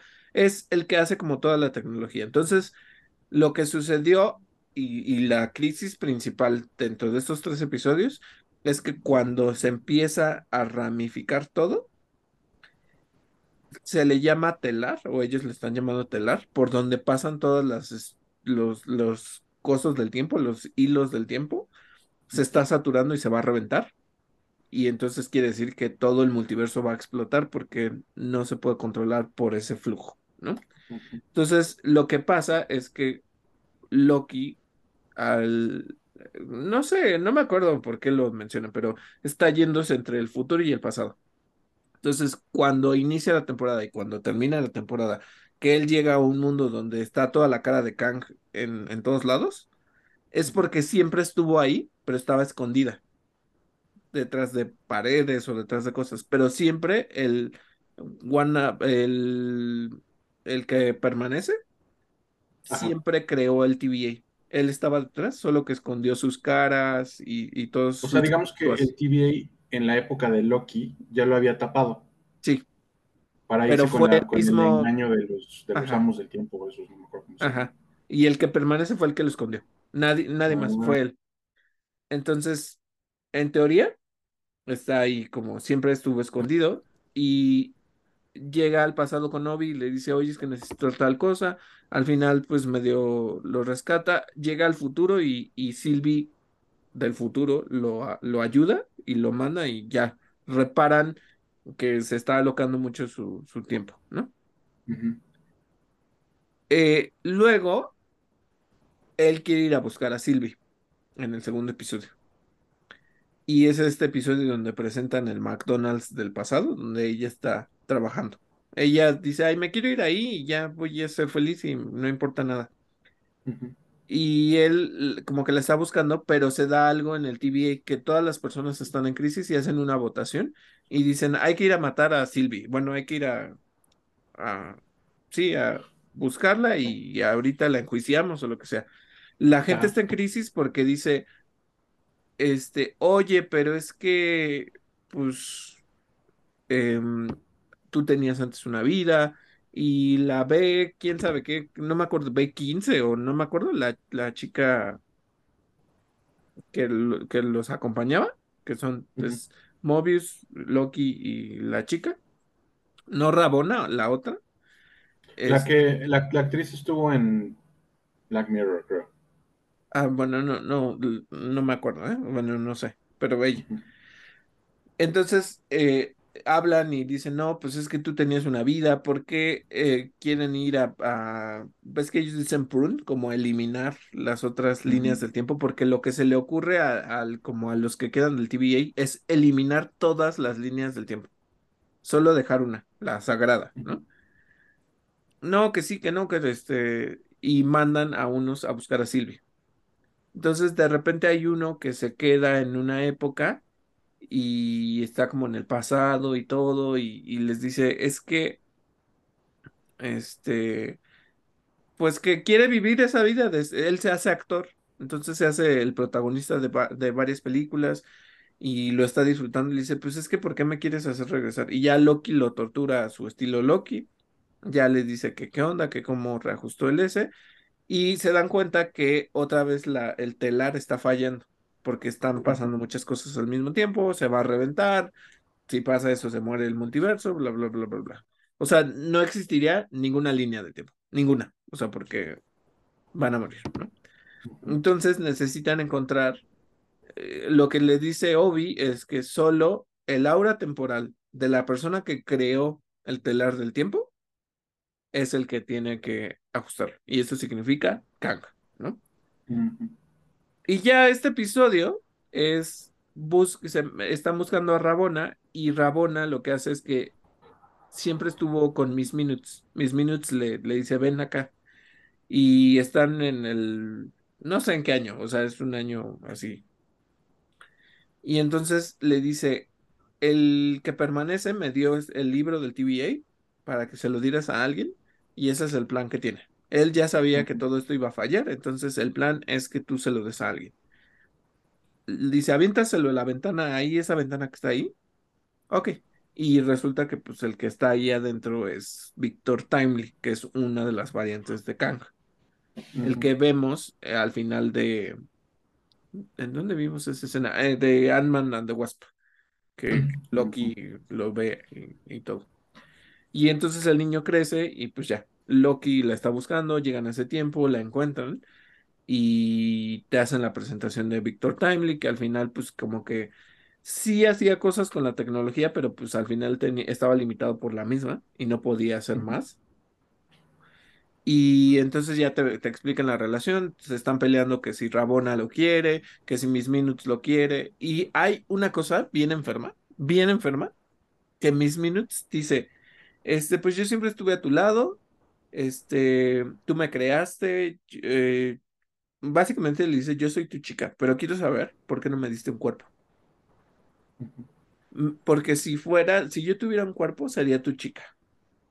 Pero quiero saber por qué nunca me lo diste. Y Victor Timely la paga y ya, la deja así porque pues, se pone como muy creepy y todas estas cuestiones, ¿no?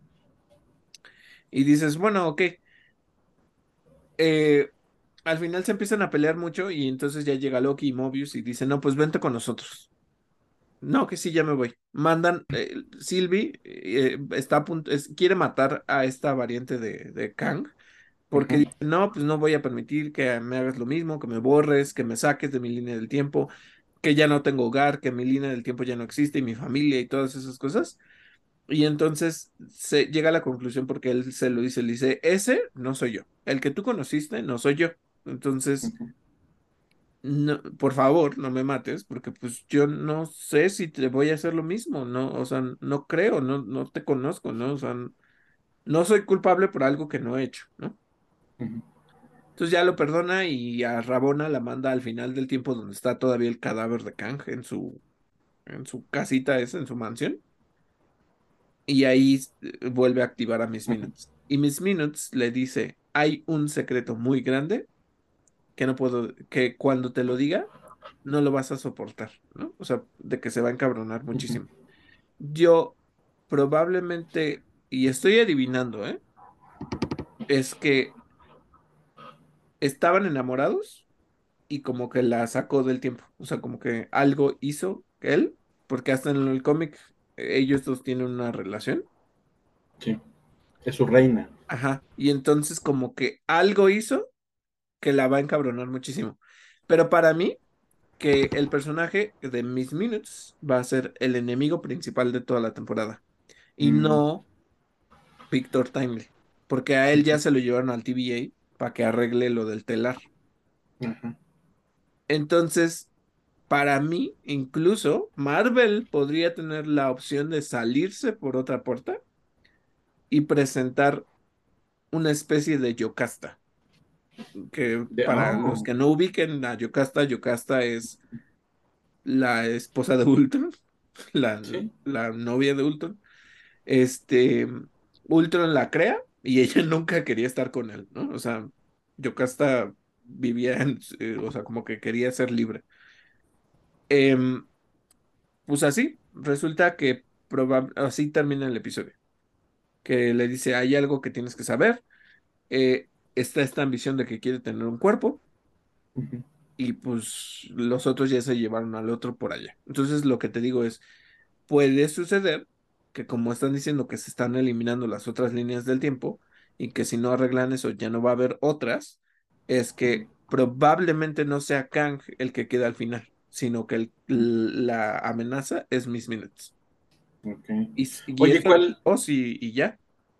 cuál es el supuesto Easter egg de los X-Men?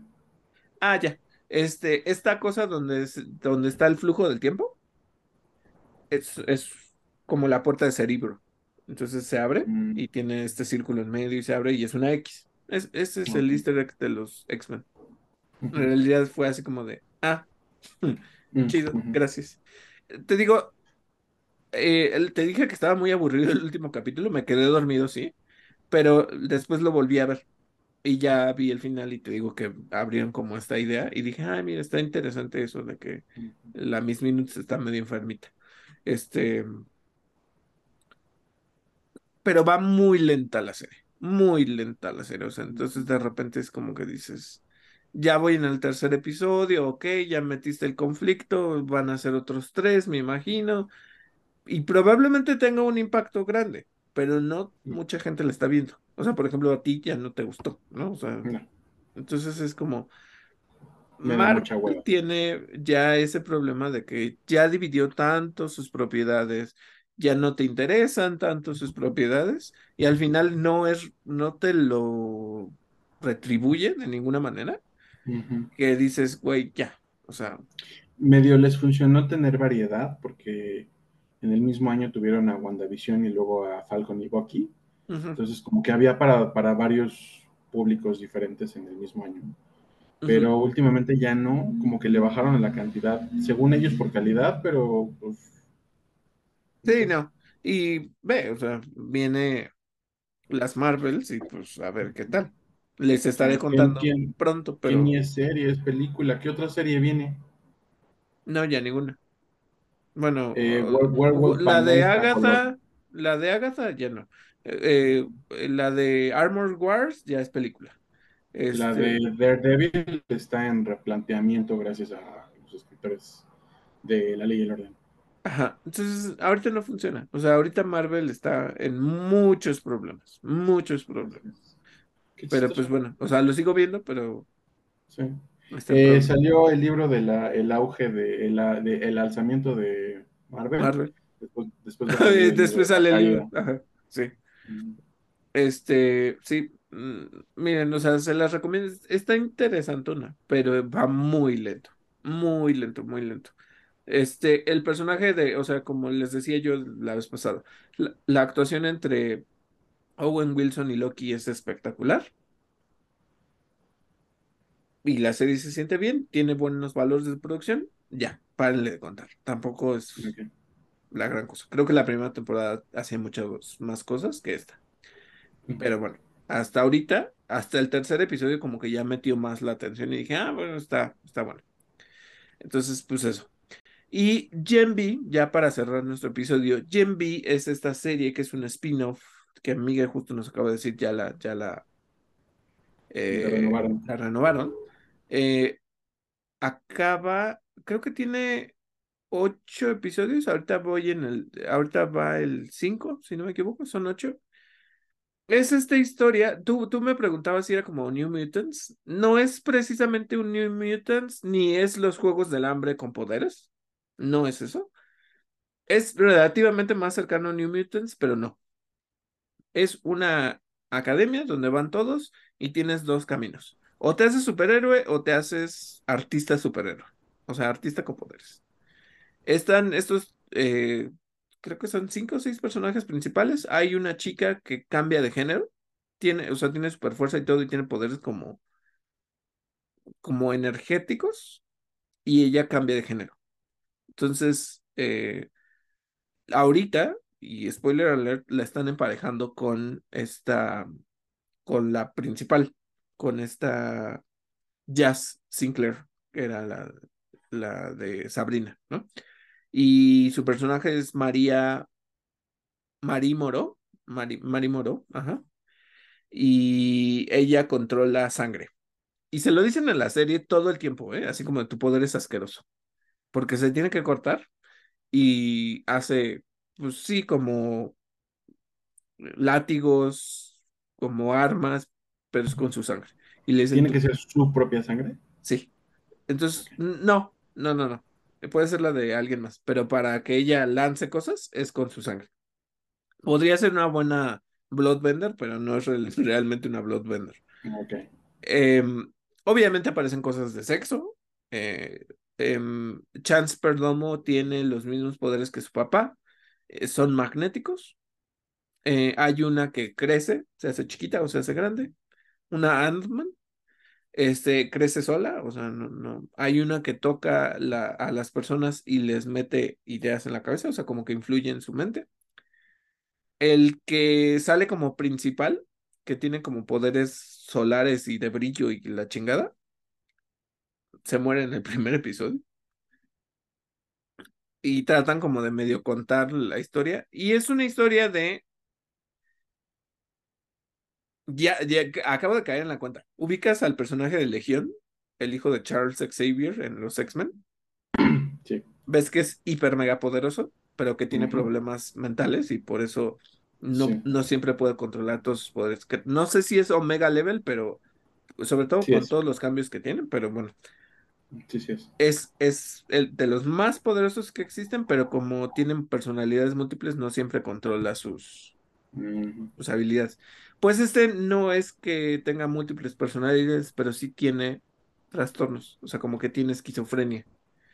Entonces es el hermano del que se muere y todo el misterio alrededor de la serie es cómo lo salvan y que, como siempre, en Bong, Bong que es la, la, la empresa esta de los superhéroes, eh, siempre está detrás algo y lo están estudiando y, le, y lo quieren capturar y quieren generar algo para controlar a los superhéroes, pero todas esas temáticas. Entonces, pues es la eh, que si te digo, la principal termina con esta chica que es no binaria, o bueno, esta persona no binaria, porque ni siquiera, o sea, puede cambiar de género.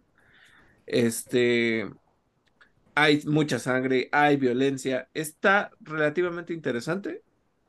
Grace Randolph dice que, que, porque ya la vio, porque ya le dieron las cosas, que el final es lo que tiene que ver con el principio de la cuarta temporada de The Voice. Pero no lo sé porque no, no, no me queda claro. La serie está buena, pero yo me gusta más The Voice. Esta es como muy onda fraternidad, este, las fiestas, el descontrol, el espectáculo. Eh, parte de, lo, de, las dinámicas que ya tienen The Voice, pues están acá. Está bien la serie, eh, creo que funciona, creo que les puede divertir, está, tiene ese misterio. Eh, se parece un poco a New Mutants, por eso que te digo que los están persiguiendo, pero, pero no están encerrados en un lugar, solo que ya saben, entonces tienen como que solucionar eso. Y ya, es lo que les puedo decir. Está buena la serie, disfrútenla okay. si, si, pueden, y pues ya. Y creo que eso fue todo, y estas fueron nuestras reseñas del día de hoy. Esperamos que les haya gustado.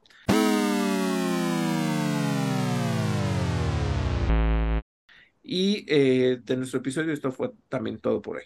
Eh, recuerden que pueden encontrarnos en plataformas como Overcast, Google Podcast, Apple Podcast y Spotify.